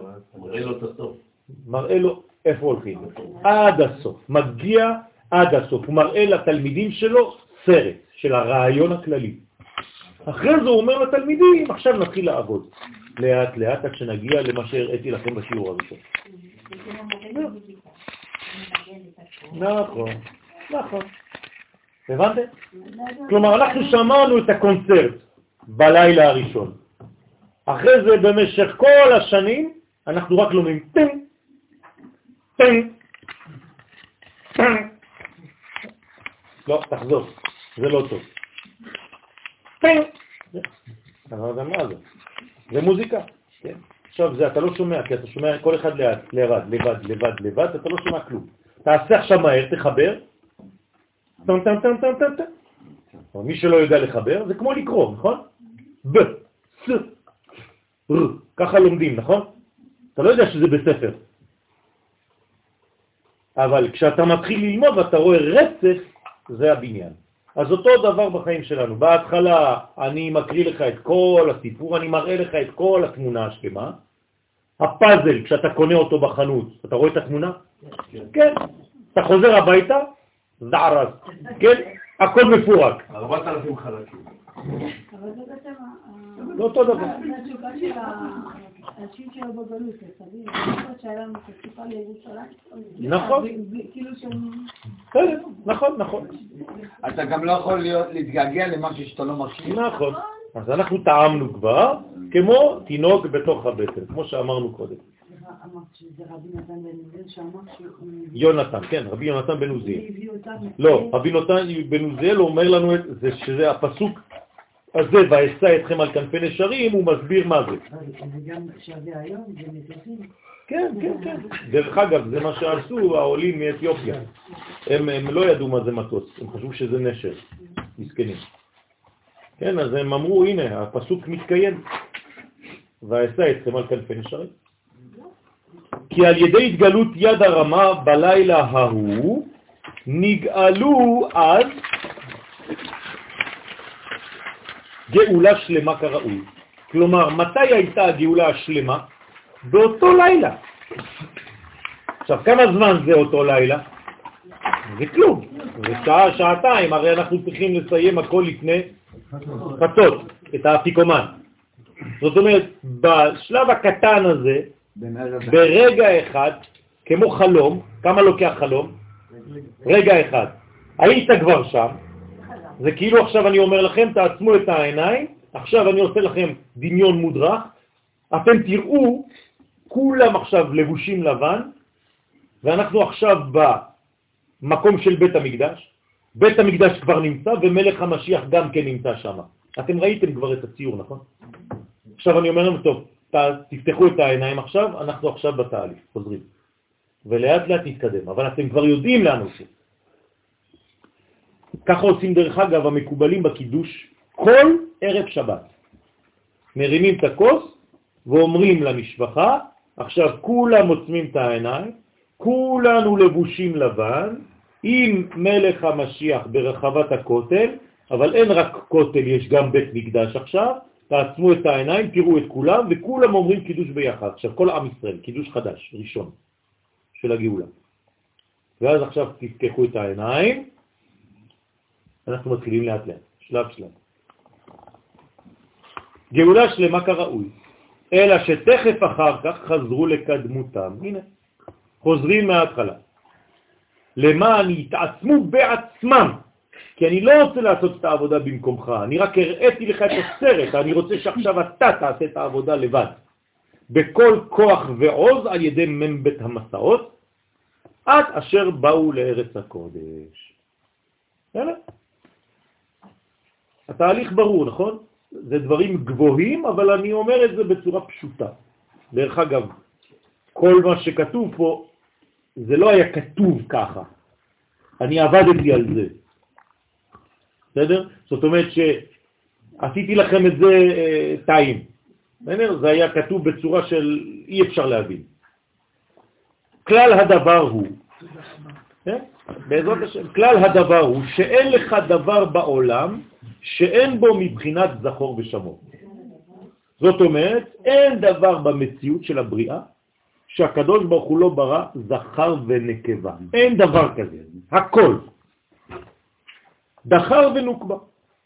והנה, כמו שכתוב ברגלים, יש זכר ונוקבה. כמו כן ברגלים, אותו דבר. יש רגלים, חגים שהם מבחינת זכר, ויש חגים שהם מבחינת נקבה. והזכר של המועדות הוא חג הפסח. אה, לא של החגים, של המועדים רק? כן, מה זה חגים? לא יודע. זה מועדים, זה אותו דבר. למה מועדון? כן, קוראים לזה גם מועדות. בסדר? החגים זה נקרא מועדים. פסח, שבועות, סוכות. זה נקרא מועדים. זהו, אין לנו חגים אחרים. בסדר? יש לך חג אחר אתה? זה לא חג. זה לא חג. אתם, את, אנחנו מתבלבלים היום ואנחנו סתם קוראים לימים שלא צריך. בסדר? ראש השנה? זה לא חג. זה לא חג. בסדר? ביום הזיכרון הזה. לא כתוב בחג הזיכרון, נכון? ביום הכיפורים הזה, לא כתוב בחג הכיפור. בחג הסוכות, חג. בחג השבועות, חג. בחג המצות, חג. זהו. כלומר, יש לנו בעצם שלושה חגים. וואלו, זהו, נגמר. כל השאר זה יום. גם יום העצמאות זה לא חג, זה יום. ימי החנוכה, לא חג חנוכה, שמח. זה שטויות שאנחנו ממציאים היום. כן. בסדר? חג זה מלשון מחוגה. לחוג. בסדר? זאת אומרת עיגול, ואחרי זה גם כן כתבתי לכם משהו על זה. שמונה בגיל.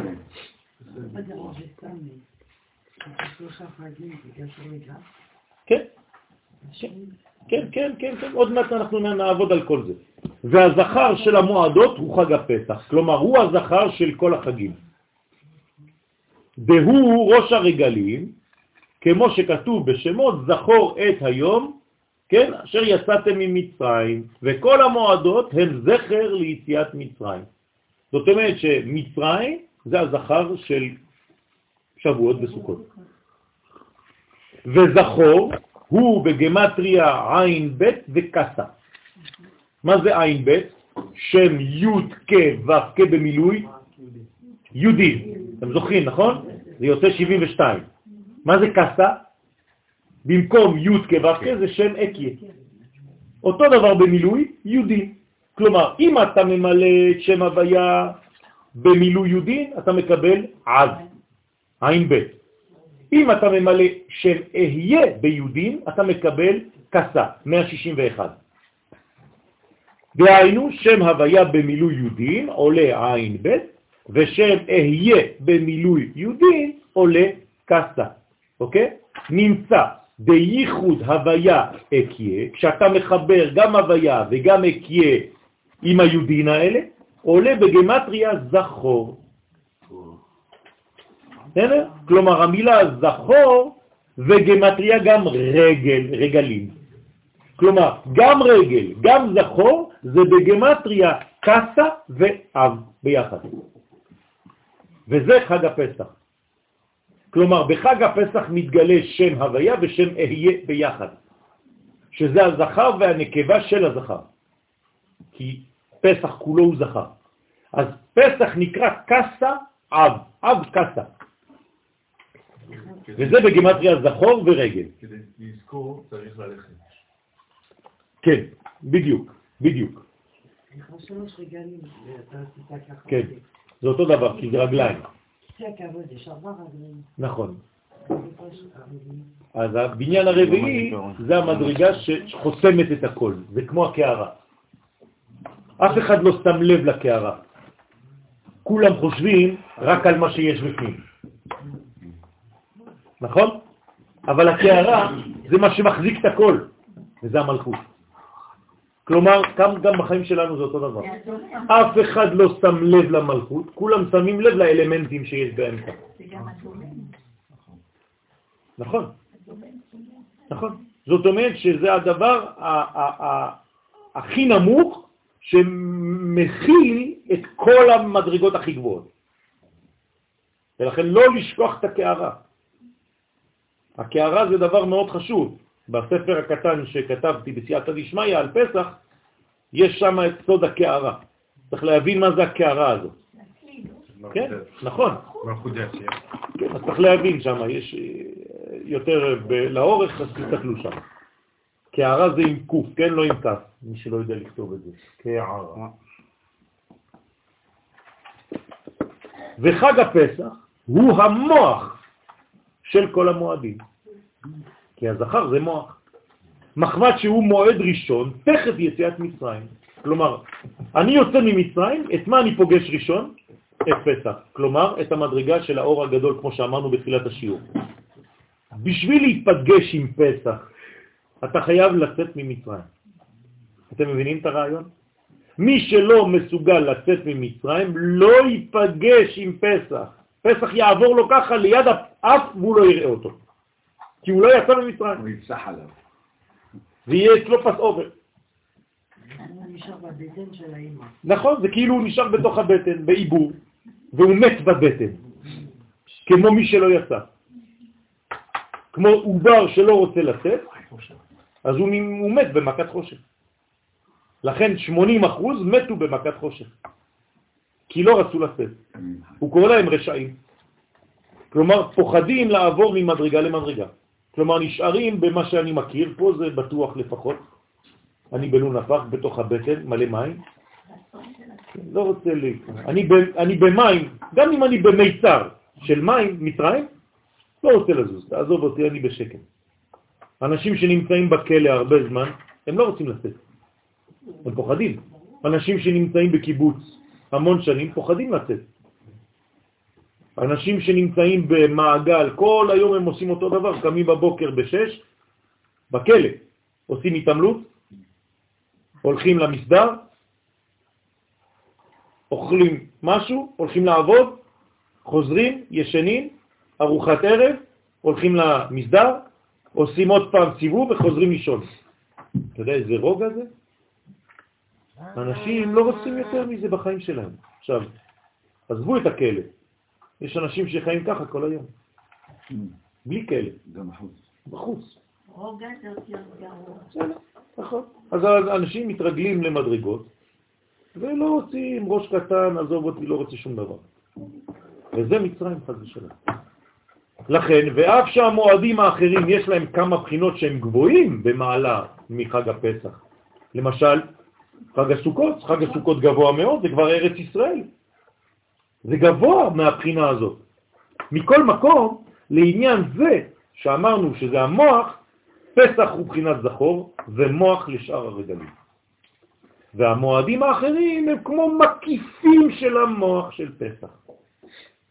זאת אומרת שפסח הוא המרכז, והחגים האחרים מסתובבים מסביב.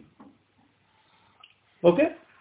זאת אומרת שבלי פסח, בלי יציאת מצרים, אין. אין כלום. אה, דרך אגב, גם בראש השנה, בקידוש אני אומר, זכר ליציאת מצרים. תגיד לי מה הקשר. כי אם לא היה לך את הגאולה הזאת, אין כלום, אחרי זה לא יכול להתגלות שום דבר. לא יכול להיות לך ראש. עכשיו, מה התגלה פה, שהוא השורש להכל? רעיון ההשפעה. האמצע. שאנחנו. לא. שמה. כן, אתה- פותח פתח להתפתחות שלך. עם ישראל, פשוט מאוד. נהייתם דתיים באותו רגע, שכחתם הכל. עם ישראל הופיע. אם אין עם ישראל, אין תורה, אין חגים, אין שום דבר אשר בחר בנו מכל העמים, ואחרי זה נתן לנו את תורתו. אל תשכחו. כל הזמן אנחנו נופלים באותו רעיון לא מבינים. כלומר, מה קרה בלילה הזה? מה קרה? נולד עם ישראל. לא. לא חשוב עכשיו, אני מדבר קודם כל על הולדת העם. בסדר? את זה אנחנו חוגגים. בעבור זה, אנחנו אומרים בעבור זה, נכון? מה זה בעבור זה? מה זה הזה? ההגדה של פסח אומר, בזמן שמצה ומרור מונחים לפניך. אז אתה אומר בעבור זה. הוציאנו השם ממצרים, בעבור זה. זה בהגדה. בעבור זה. ואתה מסתכל על המצה ועל המרור, ואתה אומר בעבור זה יצאנו ממצרים. מה זה? דרש בעל ההגדה, לא אמרתי על מה אני התכוונתי, אלא בשעה שיש מסע ומרור מונחים לפניך. ואתה אומר, בעבור זה הוציאנו השם ממצרים. מה זה המסע והמרור? למעלה ולמטה? לא, זה זה הגבוה והמרור והנמוך. המרירות זה מרור. אה, מרירות זה מרור. אז מה זה מסע? שזה לא לחם. מה זה שלמדנו. מה? אמונה, גאולה. זאת אומרת, כל מה שאני עושה עכשיו זה רק בעבור זה. מה אני מראה? אני מראה מסע ואני מראה מרור. הנה, כל מה שאני עושה זה רק זה וזה. עכשיו, זה אמרתי גאולה, וזה אמרתי מרירות. כלומר, אני עכשיו אומר שיש פה דבר והיפוכו. חושך ואור. זאת אומרת, כל החיים שלי זה זה וזה ביחד. כלומר, אני עושה סנדוויץ' של מה? של מצה ומרור, נכון? מה זה הסנדוויץ' הזה? מה הוא אומר לי? שגם כשאתה בתהליך של גאולה, יש הרבה מרור, אל תפחד. מי שלא מבין את הרעיון הזה, כל פעם שיש קצת מרור בגאולה, מה הוא אומר? זה לא גאולה. וזה גם הפוך. אתה חושב שאתה במרירות... זה גלות, זה לא גאולה. כמה אנשים אומרים לכם היום שאנחנו לא בגאולה? או, למה? כי יש הרבה מרור. ומה עושה הלל הזקן? עושה כריך, סנדוויץ', ביחד. ומה הוא אומר לך? תאכל, תאכל. מה זה תאכל? תבין שבתהליך של גאולה, שאתה אוכל מצה, בפנים יש מלא מרור, אבל זה גאולה. רק אם אתה מבין את זה, אז אתה יש לך שכל. הנה. בעבור זה, כי בליל פסח מתגלים המוחים במצה ובמרור. איך? במצה אני מבין, במרור יש מוחים? כן, אדוני. ואור השכל, האמת והאמונה וכל אלה חופפים בלילה הזה על כל זרע ישראל. זאת אומרת, אנחנו יושבים בליל הסדר, אנשים פשוטים, ומעל הראש שלנו, וכל החדר שלנו מלא בכל האורות האלה.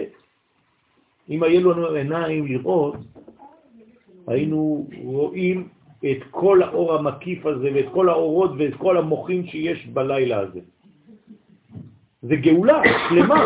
היינו יכולים לגעת בגאולה, מי שיש לו עיניים לראות, להריח.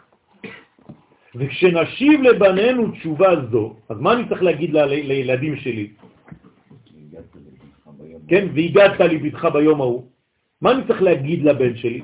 נגיד לפניהם את הסיפור הזה, אני צריך לספר להם את זה, מה שאמרתי להם עכשיו. תסבירו להם את זה, תסבירו להם את זה, רבותיי. כן? אתה אומר לילד שלך, לבת שלך הקטנה, את יודעת, נשמה שלי, החיים זה לא פיקניק. גם כשהולכים לכיוון של גאולה יש הרבה מרור. הנה, תראי, אנחנו עושים סנדוויץ'. אז למה את בוכה כל היום, מתקשרת?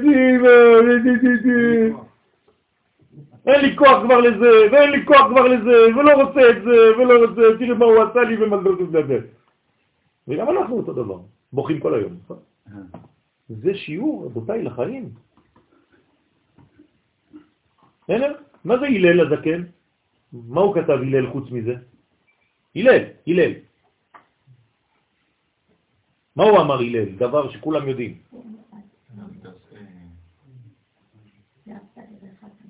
לא, זה כתוב בתורה.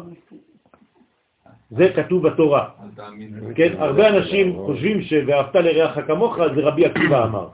לא, רבי עקיבא אמר שזה רק כלל גדול בתורה, אבל זה כתוב בתורה, "ואהבת לרעך כמוך, אני השם". מה אמר הלל הזקן?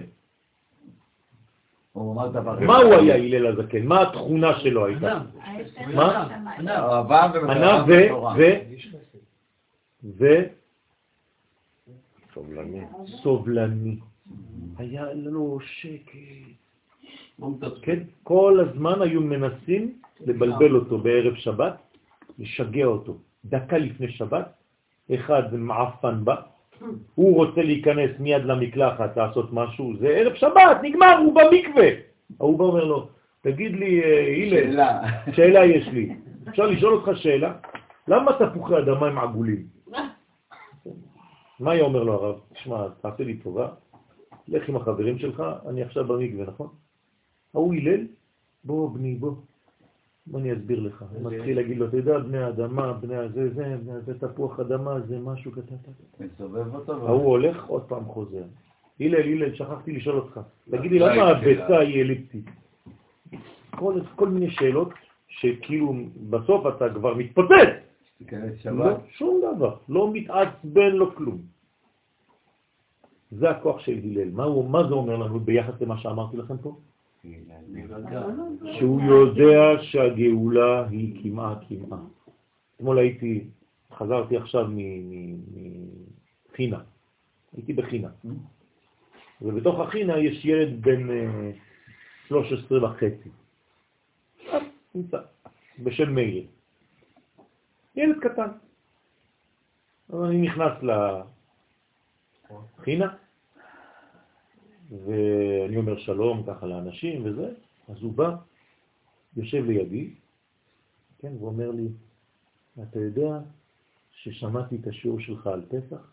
אמרתי לו, וואי, איזה יופי, איך שמעת? הוא אומר, כי אני נכנס ואני זה, ו... אז אמרתי לו, אז מה, הבנת משהו? הוא אומר לי, כן, הבנתי את הדבר הכי חשוב. אמרתי לו, מה הבנת? שהגאולה היא כמעה כמעה. הוא אמר לי, לא ידעתי את זה. חשבתי שזה מהלך מהיר. זה הכי הכי הכי דיבר אליי. עכשיו יש לי סבלנות, אני יודע שזה הולך לאט לאט ושצריך הרבה הרבה כוחות. הוא אומר לי, אתה יודע איפה הבנתי את זה? כשדיברת על הכיפה הסרוגה. למה? הסברתי שהכיפה הסרוגה זה מתחיל מנקודה קטנה, ולאט, לאט, לאט, לאט, לאט, לאט, לאט, לאט, לאט, לאט בונים. הוא אמר לי, חשבתי על הרעיון הזה, ואמרתי, זהו, עכשיו הבנתי. אז אמרתי לו, ברוך השם, ממש צדיק, ילד חמוד, ילד טוב כזה, בגיל 13 וחצי, שאומר לך דבר כזה. כל השיעורים שעשיתי אי פעם בחיים שלי שווים רק בשביל הדבר הזה. מה אני צריך יותר מזה? נתן לך נחת, אה? בטח שזה היה לי נחת. רקדתי. כן? עכשיו, זה הסוד. אז הסוד של הלל זה שהוא הכיר במרירות. בדיוק, בדיוק. הוא הכיר בתהליך שהוא מלווה במרור. כלומר, יש קשיים בגאולה, יש נפילות בגאולה, אבל בכל זאת זו גאולה. אז הידע בונה מדרגות. בגלל כל המדיה והכל שהכל מהיר, הם מפספסים... אה, זה לא רק זה, זה שמראים לנו רק את הדברים הרעים. הרי אין חדשות על דברים טובים, נכון? זה לא מוכר. רק דברים רעים מראים. היום ניצל מישהו מתאונת דרכים. כן, אין דבר כזה. היום אה, ראיתי, אה, כן, לא יודע, מישהו ראה מישהו וחיבק אותו ונשק אותו. לא, אבל אם הוא הוציא עליו סכין, כולם רואים. אבל כמה התנשקו היום? מיליונים, הרבה. רק אחד הוציא סכין. אז מה שמים את הזום? רק על הסכין. אבל יש עשר אלף שנתנו נשיקות ואמרו למישהו אני אוהב אותך. למה אין חדשות על זה? אם היו חדשות כאלה, אתם יודעים איזה אופטימיות היו לאנשים? אז תשימו לב מה קורה, זה כמו אצלנו, רוב הזמן אתה בריא. כשקורה לך משהו, היי היי היי, כאילו כל העולם הלך. מה קרה כבר? רוב הזמן שאין לך כאבים, שכחת בכלל שאתה קיים. זה תמיד ככה בחיים שלנו. כי בליל פסח מתגלין המוחין במצה ובמרור, ביחד, תשימו לב. ואור השכל, האמת והאמונה, כל אלה חופפים בלילה הזה על כל זרע ישראל. וכשנשיב לבנינו תשובה זו, ונגיד לפניהם את הסיפור הזה, עם כל מה שזה אומר, בוודאי ייכנסו דברי האבות באוזני הבנים, ויאמינו באמת ביציאת מצרים. הם יבינו מה זה יציאת מצרים. לא שתגיד להם עוד פעם אותו דבר, ויגידו לך, נו, כבר חפרת, כל שנה זה אותו סיפור. הכרנו, אני כבר מכיר את הסיפור, מתי אוכלים? מה שאין כן בשאר ימות השנה. זה לא יכול לעבוד ככה. שאז החשכות גוברת בעולם, אין את האורות האלה. לכן אי אפשר לעשות את זה. פה יש לך אפשרות, תנצל את זה, כולם יושבים פה. ולכן קשה אז לבנים לקבל ולהכיל דברי האבות באמונה שלמה. כל השנה. כל השנה. אבל בפסח הכל עובר, ואתה צריך להיות חכם בפסח. ואפילו שאתה הכי חכם, תדע איך לספר את זה. זה מצווה של האבא לספר בצורה של חוכמה כדי שזה ייכנס לבנים. כלומר, זה זמן של השקעה.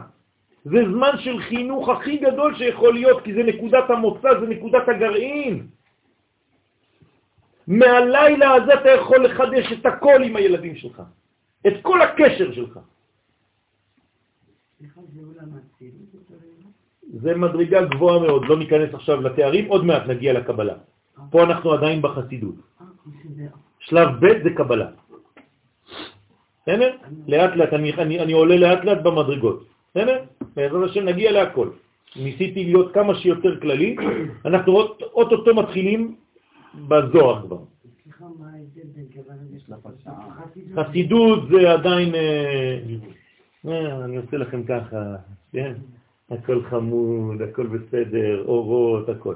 בקבלה אנחנו כבר נכנסים למכניקה של המנוע. פה אני רק אומר לכם, אתם יודעים איזה כיף, נהיגה זה שקטה. הריפוד, המזגן. הריפ- כן, המזגן יפה, הריפוד יפה, יש פה צבע, שלוש שכבות. קבלה בצוריאל, מנוע, כן.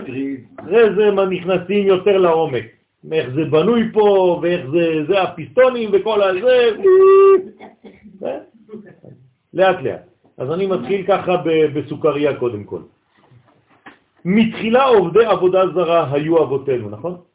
ככה מתחילים. דרך אגב, כתוב בגמרא, מתחיל בגנאי ומסיים בשבח. אבל למה אבותינו? רק אברהם. לא, למה לא רק אברהם? כאילו, הוא. בא מעובדי אלילים. בסדר, אז מה זה משנה? ומצרים לא היו? יעקב לא. ובני ישראל במצרים לא? לא. מה לא? במ"ט שערי טומאה. ישראל לא חותם. חס ושלום, חס ושלום. עם ישראל בוודאי שהוא לא חוטא, אבל האנשים חוטאים. מה אומרים המלאכים כשיוצאים ממצרים? הללו עובדי עבודה זרה, והללו עובדי עבודה זרה, אז למה אתה מציל את אלה ואת אלה אתה מצביע בים? אז מה, הם משקרים המלאכים? אולי רק בחיצוניות, זה בפנימיות. בסדר, צריך להבין. אני רואה שאתה כבר הפכת להיות, אה, אה, כן, מסנגר על עם ישראל, זה טוב. כן, רבי בן לוי יצחק מברדיצ'ב. לומד מלמטה. בסדר, לאט, בסדר, זה טוב. אבל, אבל, אבל צריך להבין. ועכשיו קרבנו המקום לעבודתו. כלומר, התחלנו ככה, ועכשיו אנחנו ככה. כלומר, התחלנו גרוע, ועכשיו קרבנו המקום לעבודתו.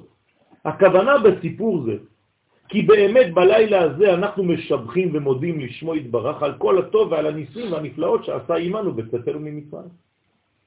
ומואסים ומגנים כל הרע של עבודה זרה. ומי שהוא צדיק מעיקרו, דהיינו שלא טעם טעם חטא מימיו, אולי יש כאלה, שאף פעם לא חטאו בחיים שלהם, צדיקים כאלה, אי אפשר לו לגנות את הרע, כי איך יוכל אדם להעיד על דבר שלא טעם ולא נפל בו? שבע פעמים נפל כן. צדיק. אבל יש אנשים שלא.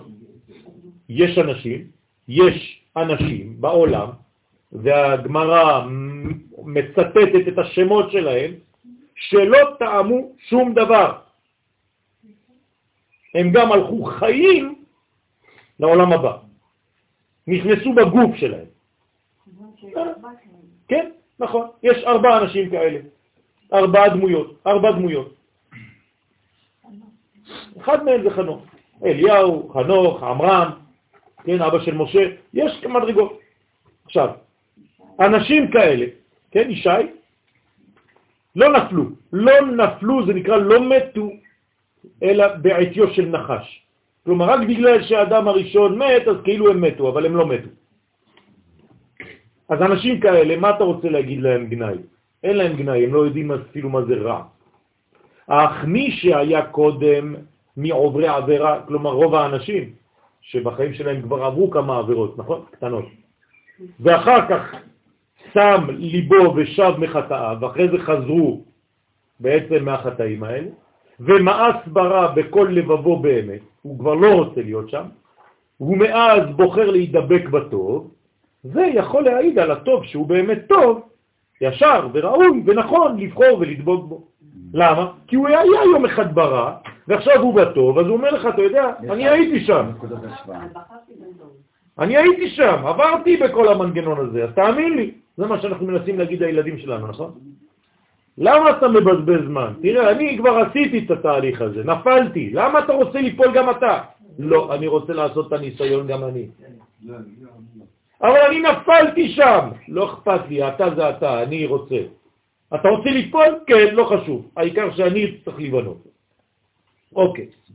הוא מעיד על הרע שהוא רע, ומואס בו ביותר. אז בעצם מי אומר לך דברים על הרע? מי שהיה שם. נכון? אני, כשהייתי צעיר, עשיתי את כל השטויות האלה, אתה אומר לבן שלך. אז מה הוא אומר לך? אז תן לי גם אני. לעשות את כל השטויות האלה, מה אתה כועס עליי עכשיו? גם אתה בגיל שלי, מה עשית? שכבר טעם כל התענוגים וכעת רואה בעין שכלו, הזך והישר שהכל הבל. מי הגדול בכולם שמלמד אותנו את השיעור הזה? שלמה. למה שלמה המלך אומר לנו ספר של דיכאון? הבל הבלים, עזוב, הכל שטויות, הכל הבל, הכל חרטה בלבן, הכל. למה? כי היה לו הכל, חוכמה גדולה. היית עם אנשים, היית עם הזה, כל הכיף, הזהב, הכסף, התענוגות, הלכת לכל זה, עשית את החיים שלך דיסקוטקים וזה, עכשיו אתה אומר לי הכל חרטה בלבן. זה נבזה ונמאס בעיניו, כמו שכתבו המפרשים, כי שלמה המלך לבדו יכול היה לומר שכל ענייני העולם הזה הם הבל הבלים, הכל הבל. למה? מפני שהוא מלך על כל העולם, מלך על כל העולם כולו, ולא חסר לו כלום. מאיזה מין תענוג שיכול להיות בעולם הזה. ועם כל זה, הבין בשכלו הזך והקדוש והטהור שהכל הבל הבלים. לכן מן הראוי לא לשלמה המלך להעיד על זה. הוא יכול להגיד שכל השאר לא שווה כלום עכשיו שאני הייתי בשני העולמות. ונאמין לו. למה? כי הוא היה שם. באמונה שלמה שדבריו כנים ואמיתיים. אז אתה עכשיו מחנך את הילדים, נכון? עכשיו, אם אתה מחנך את הילדים ואתה אומר להם, ילדים, צריך להיות בקודש הקודשים. זהו, אין שום דבר אחר בחיים. כל השאר זה זבל, כל השאר זה כלום. מה הם רוצים להגיד לך? מאיפה אתה יודע? למה אתה אומר לי את זה? אני נהנה שם. רק אם אתה היית במדרגה הזאת, ואתה אומר להם, אבל אני כבר טעמתי מהכל, ועכשיו אני אומר לך, עם הניסיון שלי, שכדאי לך להבין את זה, מה הוא יגיד לך? אני מקשיב. לכן, מה אנחנו מספרים להם? מה היינו לפני, שהיינו כולנו עובדי עבודה זרה, כולנו היינו עושים שטויות, ככה גדלנו, ככה התחלנו, ועכשיו הקדוש ברוך הוא קרב אותנו. מה זה עושה לילד? זה מרגיע אותו. למה? כי בראש שלו הוא אומר, טוב, אז יש לי תקווה כאילו, עכשיו אני בשטויות האלה, אבל אני יודע שגם אני עוד מעט אהיה כזה. ודרך אגב, הם יודעים, הם אומרים לך, אל תדע, גם אני כשאני אהיה גדול, אני אעשה אותו דבר כמוך. גם אתה, דרך אגב, עשית כמו אבא שלך. בהתחלה אמרת לו, עזוב אותי, לא רוצה כלום, בורח מהכל, עכשיו אתה אומר לילדים שלך בדיוק כמו שאבא שלך אמר לך. זה מעניין. למה כל ההורים נראים שקולים? כל פעם שאתה רואה אימא, היא מדברת עם איזה ילד או ילדה קטנה ואומרת לה, לא, לא עושים ככה. עכשיו תיקח את המצלמה לפני 30 שנה, אימא שלה אמרה לה, לא, לא עושים ככה. נכון? אותו דבר. אז למה ההורים הופכים להיות טובים והילדים עקומים? לא, זה שלב. זה החינוך. יותר עמוק, אי אפשר, אומר המהר"ל מפראג, לראות גאולה אם אתה לא מדבר על גלות. אי אפשר לדבר על אור אם אתה לא מדבר על קליפה. זה מצבי מרור. יפה. אי אפשר לדבר על גאולה אם אתה לא מדבר על מרור. לכן אתה חייב שיהיה לך גם גאולה וגם מרור מונחים לפניך. אני רואה שיש מרור, אני רואה שיש בעיות בחיים האלה, אבל אני רואה שהכל הולך לכיוון של טוב. יחד עם זה, כן. כמו מגילת אסתר. כמו מדינת ישראל. לא רק כמו מגילת אסתר, כמו מדינת ישראל. שאם אתה רואה, אתה רואה מרור, מלא מרור. ואתה לא מבין איך בכל זאת זה תהליך של גאולה. האם למדינה הזאת קיווינו? כן. בתהליכים. ומי שלא רואה את שני הדברים האלה, הוא לא יכול לחנך, כי הוא מדכא והוא שובר את כל המנגנון. אין תקווה בכלל, חז ושלום, הוא לא משאיר תקווה לאף אחד. רבותיי, אם אתם משדרים רק את הדבר הזה בליל הסדר, רק את, ה, את הרעיון הזה, כל הערב, זה מספיק. שמי שיצא מהסדר שאתם עושים בבית, יצא עם הרעיון הזה, הרווחתם את הכל בגדול. כן. אמר רב השמש אומר שבגלל זה שכהן גדול זה אהרון ולא משה, כי אהרון... נפל, נכון. בגלל שאהרון, נכון, בדיוק, בדיוק. הרי משה רבנו, אמרנו את זה כבר בספרים הקדושים, שהוא נולד מהפנים, אין לו אחוריים. אתם זוכרים למי אנחנו משווים תמיד את משה? לרבי עקיבא. נכון? רבי עקיבא בא מהאחוריים של המציאות ועשה תשובה בגיל 40. משה נולד טוב, ותראה אותו כי טוב הוא. הוא לא בא מעולם של קליפה והפך מאחור לפנים, לא. משה כבר נולד מהול, משה הוא כבר מתוקן. אז אתה לא יכול לקחת אותו כמודל. את מי כן? את הארון, את רבי עקיבא, שבאו מה, מהמקום הזה. הוא היה גר רבי עקיבא? כן, בן גרים. וזהו שכתוב, מתחילה עובדי עבודה זרה היו אבותינו. עכשיו אתם מבינים למה צריך להסביר את זה. הרי בדרך כלל אסור לומר למישהו מה שהוא היה, להזכיר לו את מה שהוא היה. אז למה אנחנו עושים את זה? אסור להזכיר מה שהיו שם, למה אתה אומר לו את זה אז? רק מבחינת חינוך, שטעמו טעם האיסורים אני הייתי באיסורים האלה, אני עשיתי את מה שאסור. ואף על פי כן, נתנו ליבם אחר כך ומאסו ברע, ועכשיו קרבנו המקום לעבודתו. זה, רבותיי, חינוך לחיים. ודע, כי ביציאת מצרים היה תיקון גדול וייחוד עליון. כי הרי איך אפשר לצאת ממצרים? רק אם קורה משהו בפנימיות. מה קורה בפנימיות? ייחוד. בין מי למי? הקדוש ברוך הוא לכנסת ישראל, נכון? אז איך, איך יכול להיות ייחוד כזה בזמן שאנחנו עירום ועריה, אין לנו כלום? מה, הקדוש ברוך הוא רוצה להתייחד עם אישה כזאת? היינו כאילו מכוערים. אז על סמך מה יש לו לקדוש ברוך הוא רצון להתייחד איתנו באותו לילה? על מה? על סמך מה? שהוא ראה אותם בסוף הדרך. כלומר, בתחילה, הדרך. הוא הסתכל על הגאולה שלהם. הוא לא הסתכל על החיצוניות של ישראל באותו יום. הוא הסתכל על התוכן, על הפנימיות. כלומר, מה אתה צריך לשדר בלילה הזה לילדים שלך? ללמד אותם שלהסתכל על המציאות בצורה פנימית, בעומק. כי אם אתה מסתכל רק על החיצוניות, אתה תראה רק מרור. בתוך המרור, מחוץ למרור, מסביב למרור, מה יש? מצה. יש גאולה. זה העניין. אז הקדוש ברוך הוא מתייחד עם התוכן הפנימי. מה? זה לא רק לראות לכף זכות, כי לראות לכף זכות זה כאילו אני אומר, טוב, אני לא מסתכל על השאר, אני מסתכל רק על זה. זה נכון, אבל יש פה תוכן יותר גדול. אני בוטח בך. אני יודע שיש לך פוטנציאל, כי אני בראתי אותך עם הפוטנציאל הזה, אומר לנו הקדוש ברוך הוא. אתם טובים בפנים. זה שאתה עכשיו יש לך שיער כמו איזה שם ירחם, כן? כמו כל הצעירים היום, אללה יסתר. כן, עשה שיטים עומדים מפה עד לפה, מאחורה, אתה לא יודע כלום כבר מה, מה קורה. כן? וכל מיני לא, עגילים בלוסטרות. מה זה? מה זה הראש הזה? שם ירחם. הספרים כבר בדיכאון? איזה ספרים? לא, זה לא הספרים, אני אומר לך, זה לא הספרים בכלל. הילד הולך והוא יודע בדיוק מה הוא רוצה. תעשה לי ככה.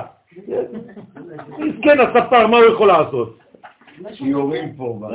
למה הוא מסכן? עושה את זה מהר. כן, הוא מרוויח כסף על שטויות, מסכנים. שיבואו ליהודה. כל זה, גם יהודה עושה את זה, בגלל שהם יודעים מה הם רוצים. ואם אתה לא עושה מה שהוא רוצה, הוא משגע אותך. אבל כל זה, זה חיצוני. אם אתם יודעים להסתכל על הילד בנשמה שלו, הוא צדיק. וזה קשה לראות, זה קשה, וזה בדיוק מה שצריך להסתכל, ובמיוחד בדור שלנו. הזוהר אומר לנו, נכון, יהיו מכוערים מבחוץ? ממש, תכלס. כן, אבל יפים מבפנים, טובים מבפנים. אה? עכשיו, זה העניין. ולכן, שטעמו טעם האיסורים, ודע כי ביציאת מצרים היה תיקון גדול וייחוד עליון. דשישים ריבו נשמות שבישראל באו לידי הזדקות גמורה, והיה מאיר להם האור של קדושת הפסח.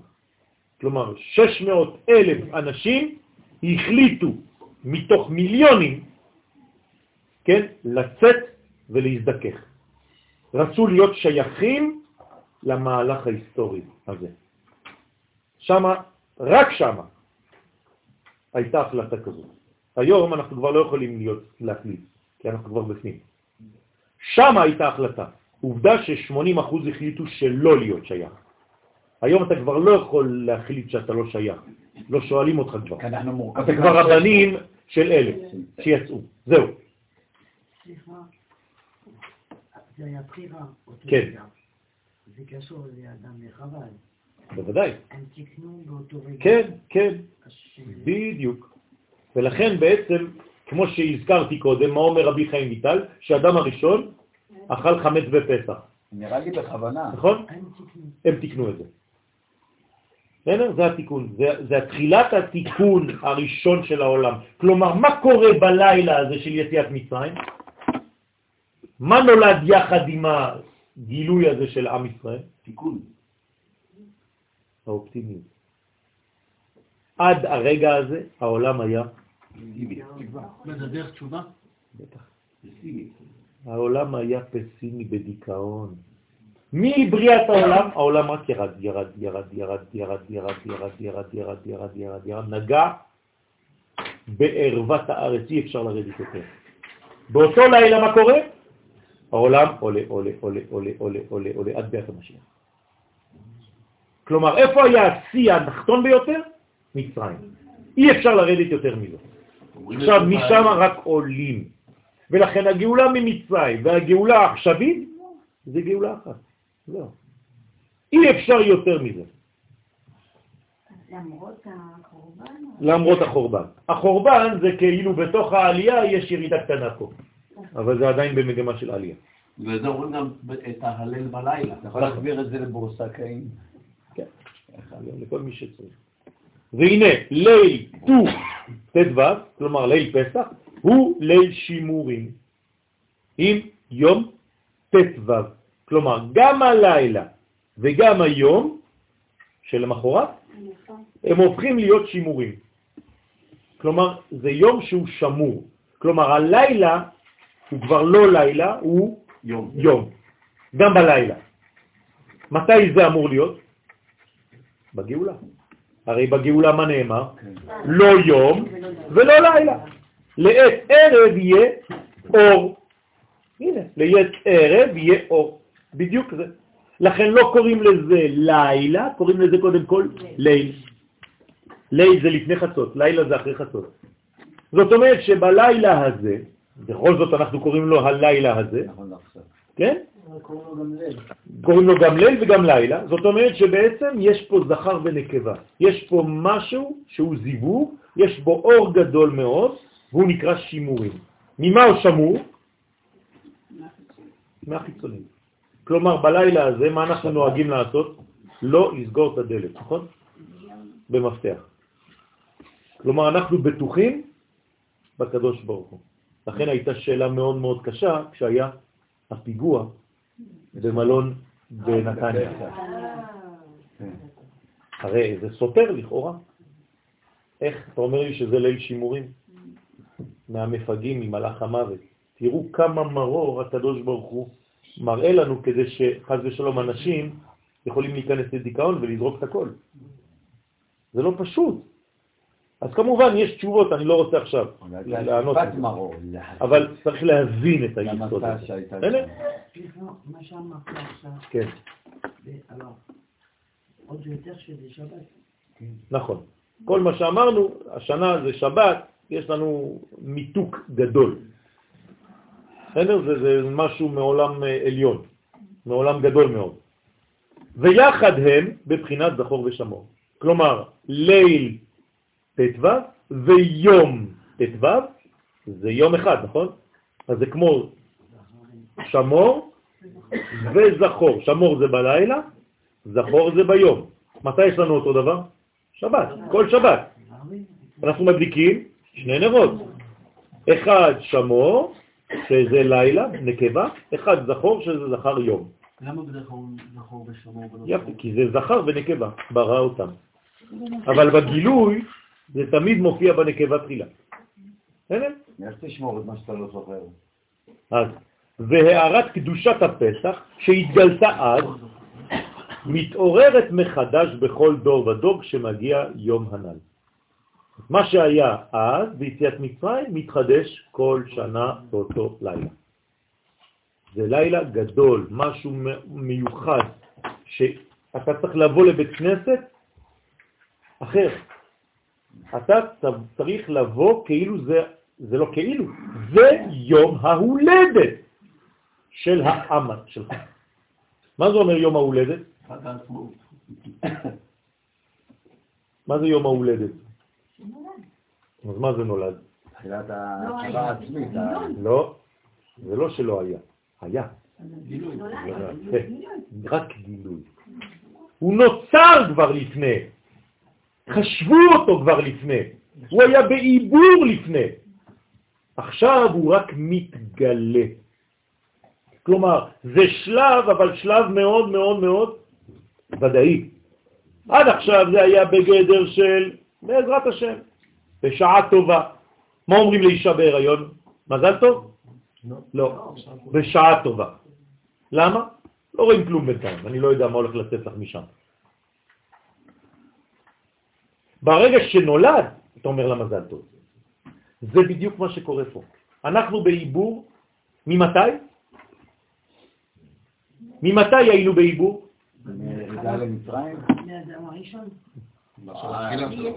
הראשון. מחשבה תחילה? כשהקדוש ברוך הוא חשב אותנו. לפני בריאת העולם, הרבה לפני הבריאה כבר. הרבה כבר לפני. הוא כבר ברא אותנו. עכשיו, מתי התגלנו? רק עכשיו.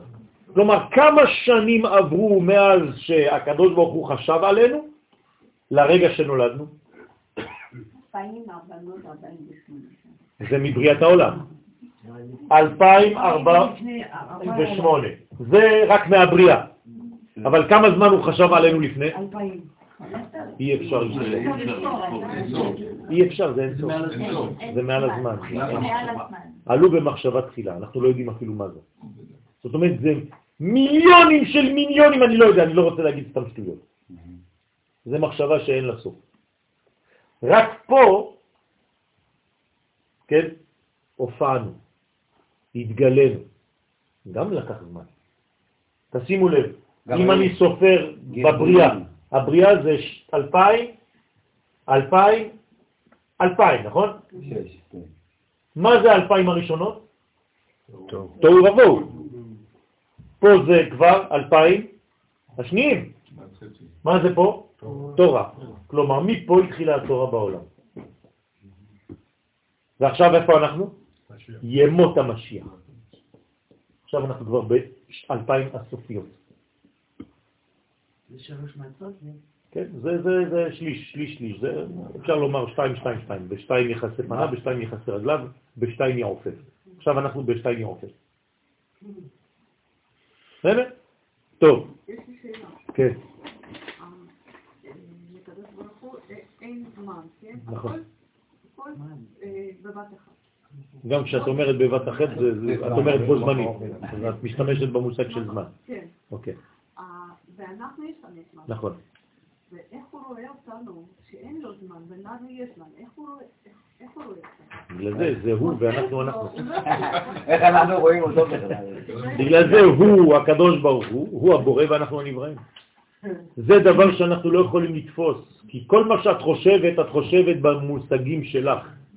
זאת אומרת שאת בעצם סגורה במנגנון שכלי אנושי. לכן, מה רק יכול להציל אותי מהמחשבה הזאת שיכולה להרוג אותי? נבואה. נבואה. אם אני לא מאמין שהתורה היא מן השמיים ושהיא ירדה בנבואה, אין מה לעשות, אין מה לעשות. אין לנו מה לעשות פה. אם אני לא מאמין בזה, צריך להפסיק הכל. לכן, מה הדבר הראשון, הראשון, הראשון ביסודות של האמונה? שהקדוש ברוך הוא ברא את העולם. שהוא מנהיג את העולם, שהוא בחר בעם ישראל כדי להעביר לנו את המסרים שהוא רוצה. אם אני לא מאמין בנבואה, אני מת. אי אפשר להבין שום דבר, אי אפשר לה, להאמין בכלום ואי אפשר לעשות כלום. אם התורה זה המצאה של בן אדם, אפילו שקוראים לו משה רבנו, זה לא מעניין אותי. אם זה לא בא מאין סוף שברא את העולם, זה לא מעניין אותי. אתם מבינים את זה? לכן צריך כל הזמן, כל הזמן להסביר לילדים שלנו שתורה זה לא המצאה של בני אדם. זה מסר שירד מאין סוף, ברוך הוא. ברגע שנתפסו את זה, זה לוקח שנים, כן? זה לא בגלל שאמרתי את זה שזה מובן. זה לוקח שנים להבין את הדבר הזה. ברגע שתפסת את זה, זהו, נגמר. כל מי שיבוא, כל הרוחות שבעולם לא יוכלו להזיז אותך. כי אתה יודע שזה מסר אלוהי שירד, ואתה מאמין בו בוודאות. זהו. אז זהו, בשביל לדעת זה צריך, כאילו, זה לא רק לדעת, אתה לומד. מעל זה לא לדעת. זה מעל פה, נכון, נכון. נכון. זה לא ידיעה, אני לא מדבר על ידיעה. אני מדבר על אמונה. בסדר? זה כאילו שאני הולך לשכנע את החתול שלי בבית שהוא חתול. מה הוא אומר לי?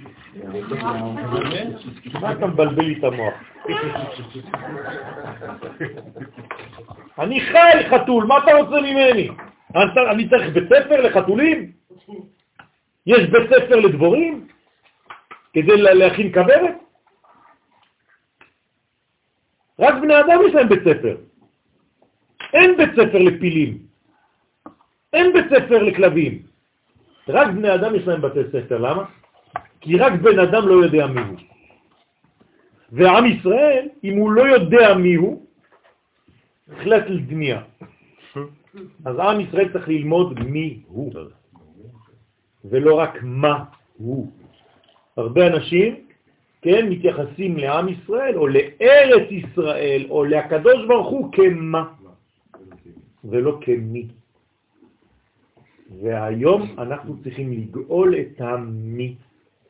מה, מאיפה? מהמצר. מצרים זה מיצר של מי. המי נמצא בכלא. אם יש לך ביד, יש לך גם מה. זה נכון. בגלל זה מצרים יצא- יצאו ל- מסיני, כאילו תורה מסיני, ולא מה. כן. סיני זה מדרגה, בינה. מדרגה של בינה בינה. נכון.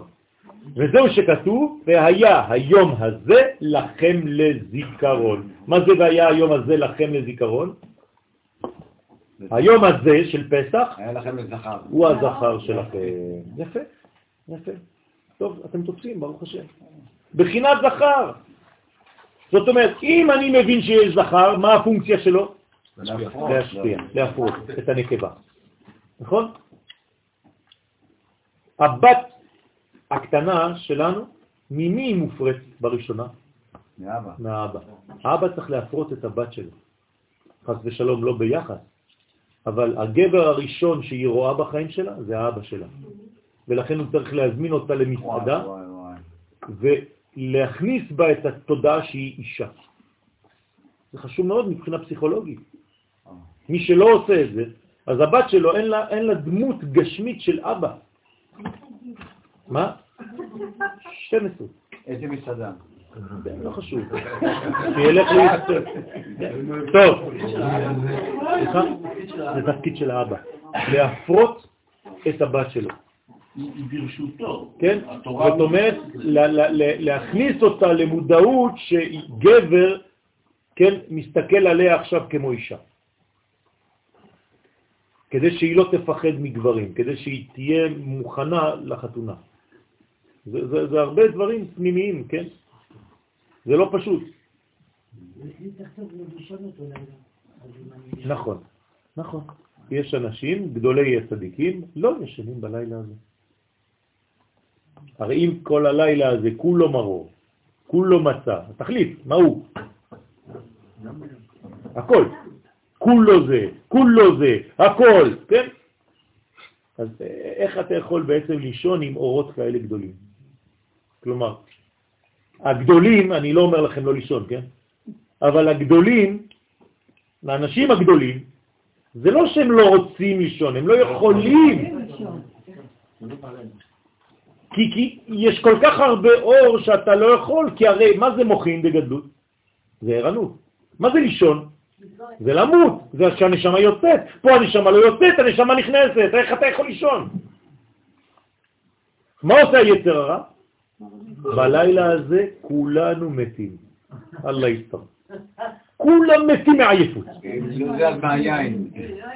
כן, הנשים, חבל על הזמן, רוצות רק שזה ייגמר, כי הם עבדו כמו חמורות במשך לא יודע כמה זמן.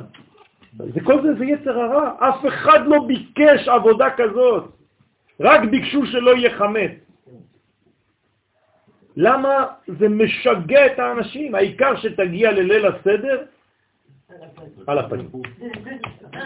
סליחה, זה חשוב גם לטפל בוודאי. לא רק ב... בוודאי, אבל צריך להבין מה צריך ומה אתה יכול לעשות בשקט. אחר כך אף אחד לא ביקש ממך עכשיו לנקות חלונות. מה, יש, יש חמץ בחלון? אז אם זה נותן לך להרגיש טוב, בתנאי אחד, שתגיע לליל הסדר עם כוח. אתה רוצה לנקות את החלונות שלך? יש לך שבוע אחר כך, זה בסדר גמור. אין חמץ בחלון, אני בדקתי. כן? גם בקירות אין חמץ. וגם אם יש חמץ, אתה כבר ביטלת אותו. אז מה אתם עושים? אז צריך להיות חכם, רבותיי, ולדעת איך מכשירים את הבית בלי ליפול לצד השני של אתה כבר מת.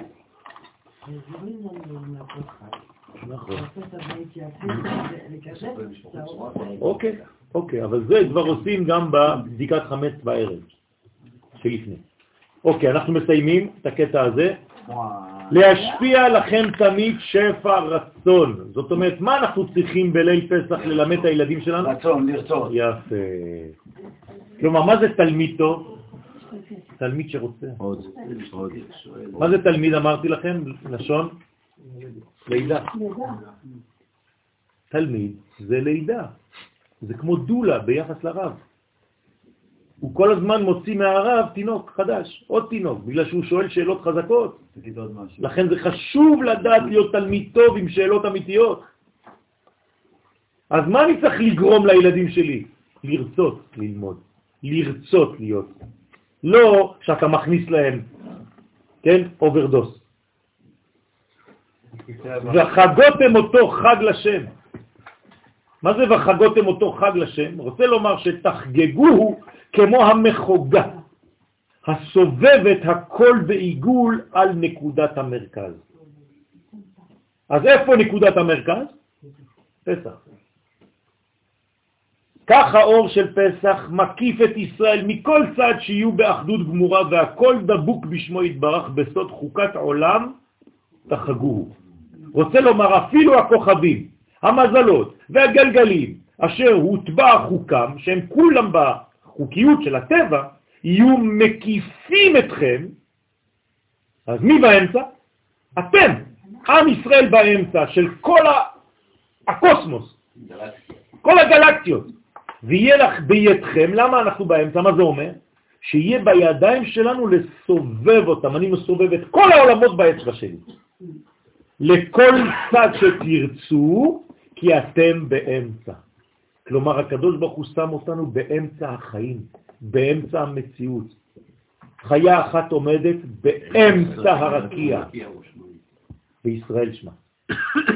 כמו שסיבבה משה רבנו, עליו השלום בעת יציאת מצרים, כן יהיה לדורות, ששום מזל לא ימנע מכם לעשות רצונכם. אתם יותר חזקים מהמזלות, אתם יותר חזקים מהזמן. עובדה שיצאתם ממצרים, ומצרים מה זה? זמן. יצאתם ממנגנון של חוקיות הזמן. אתם יותר חזקים מזה. להכניע כל חלקי הרע תחת הטוב ולהשפיע לכם ברכה בחודש ניסן. אמן כן יהי רצון. אני רק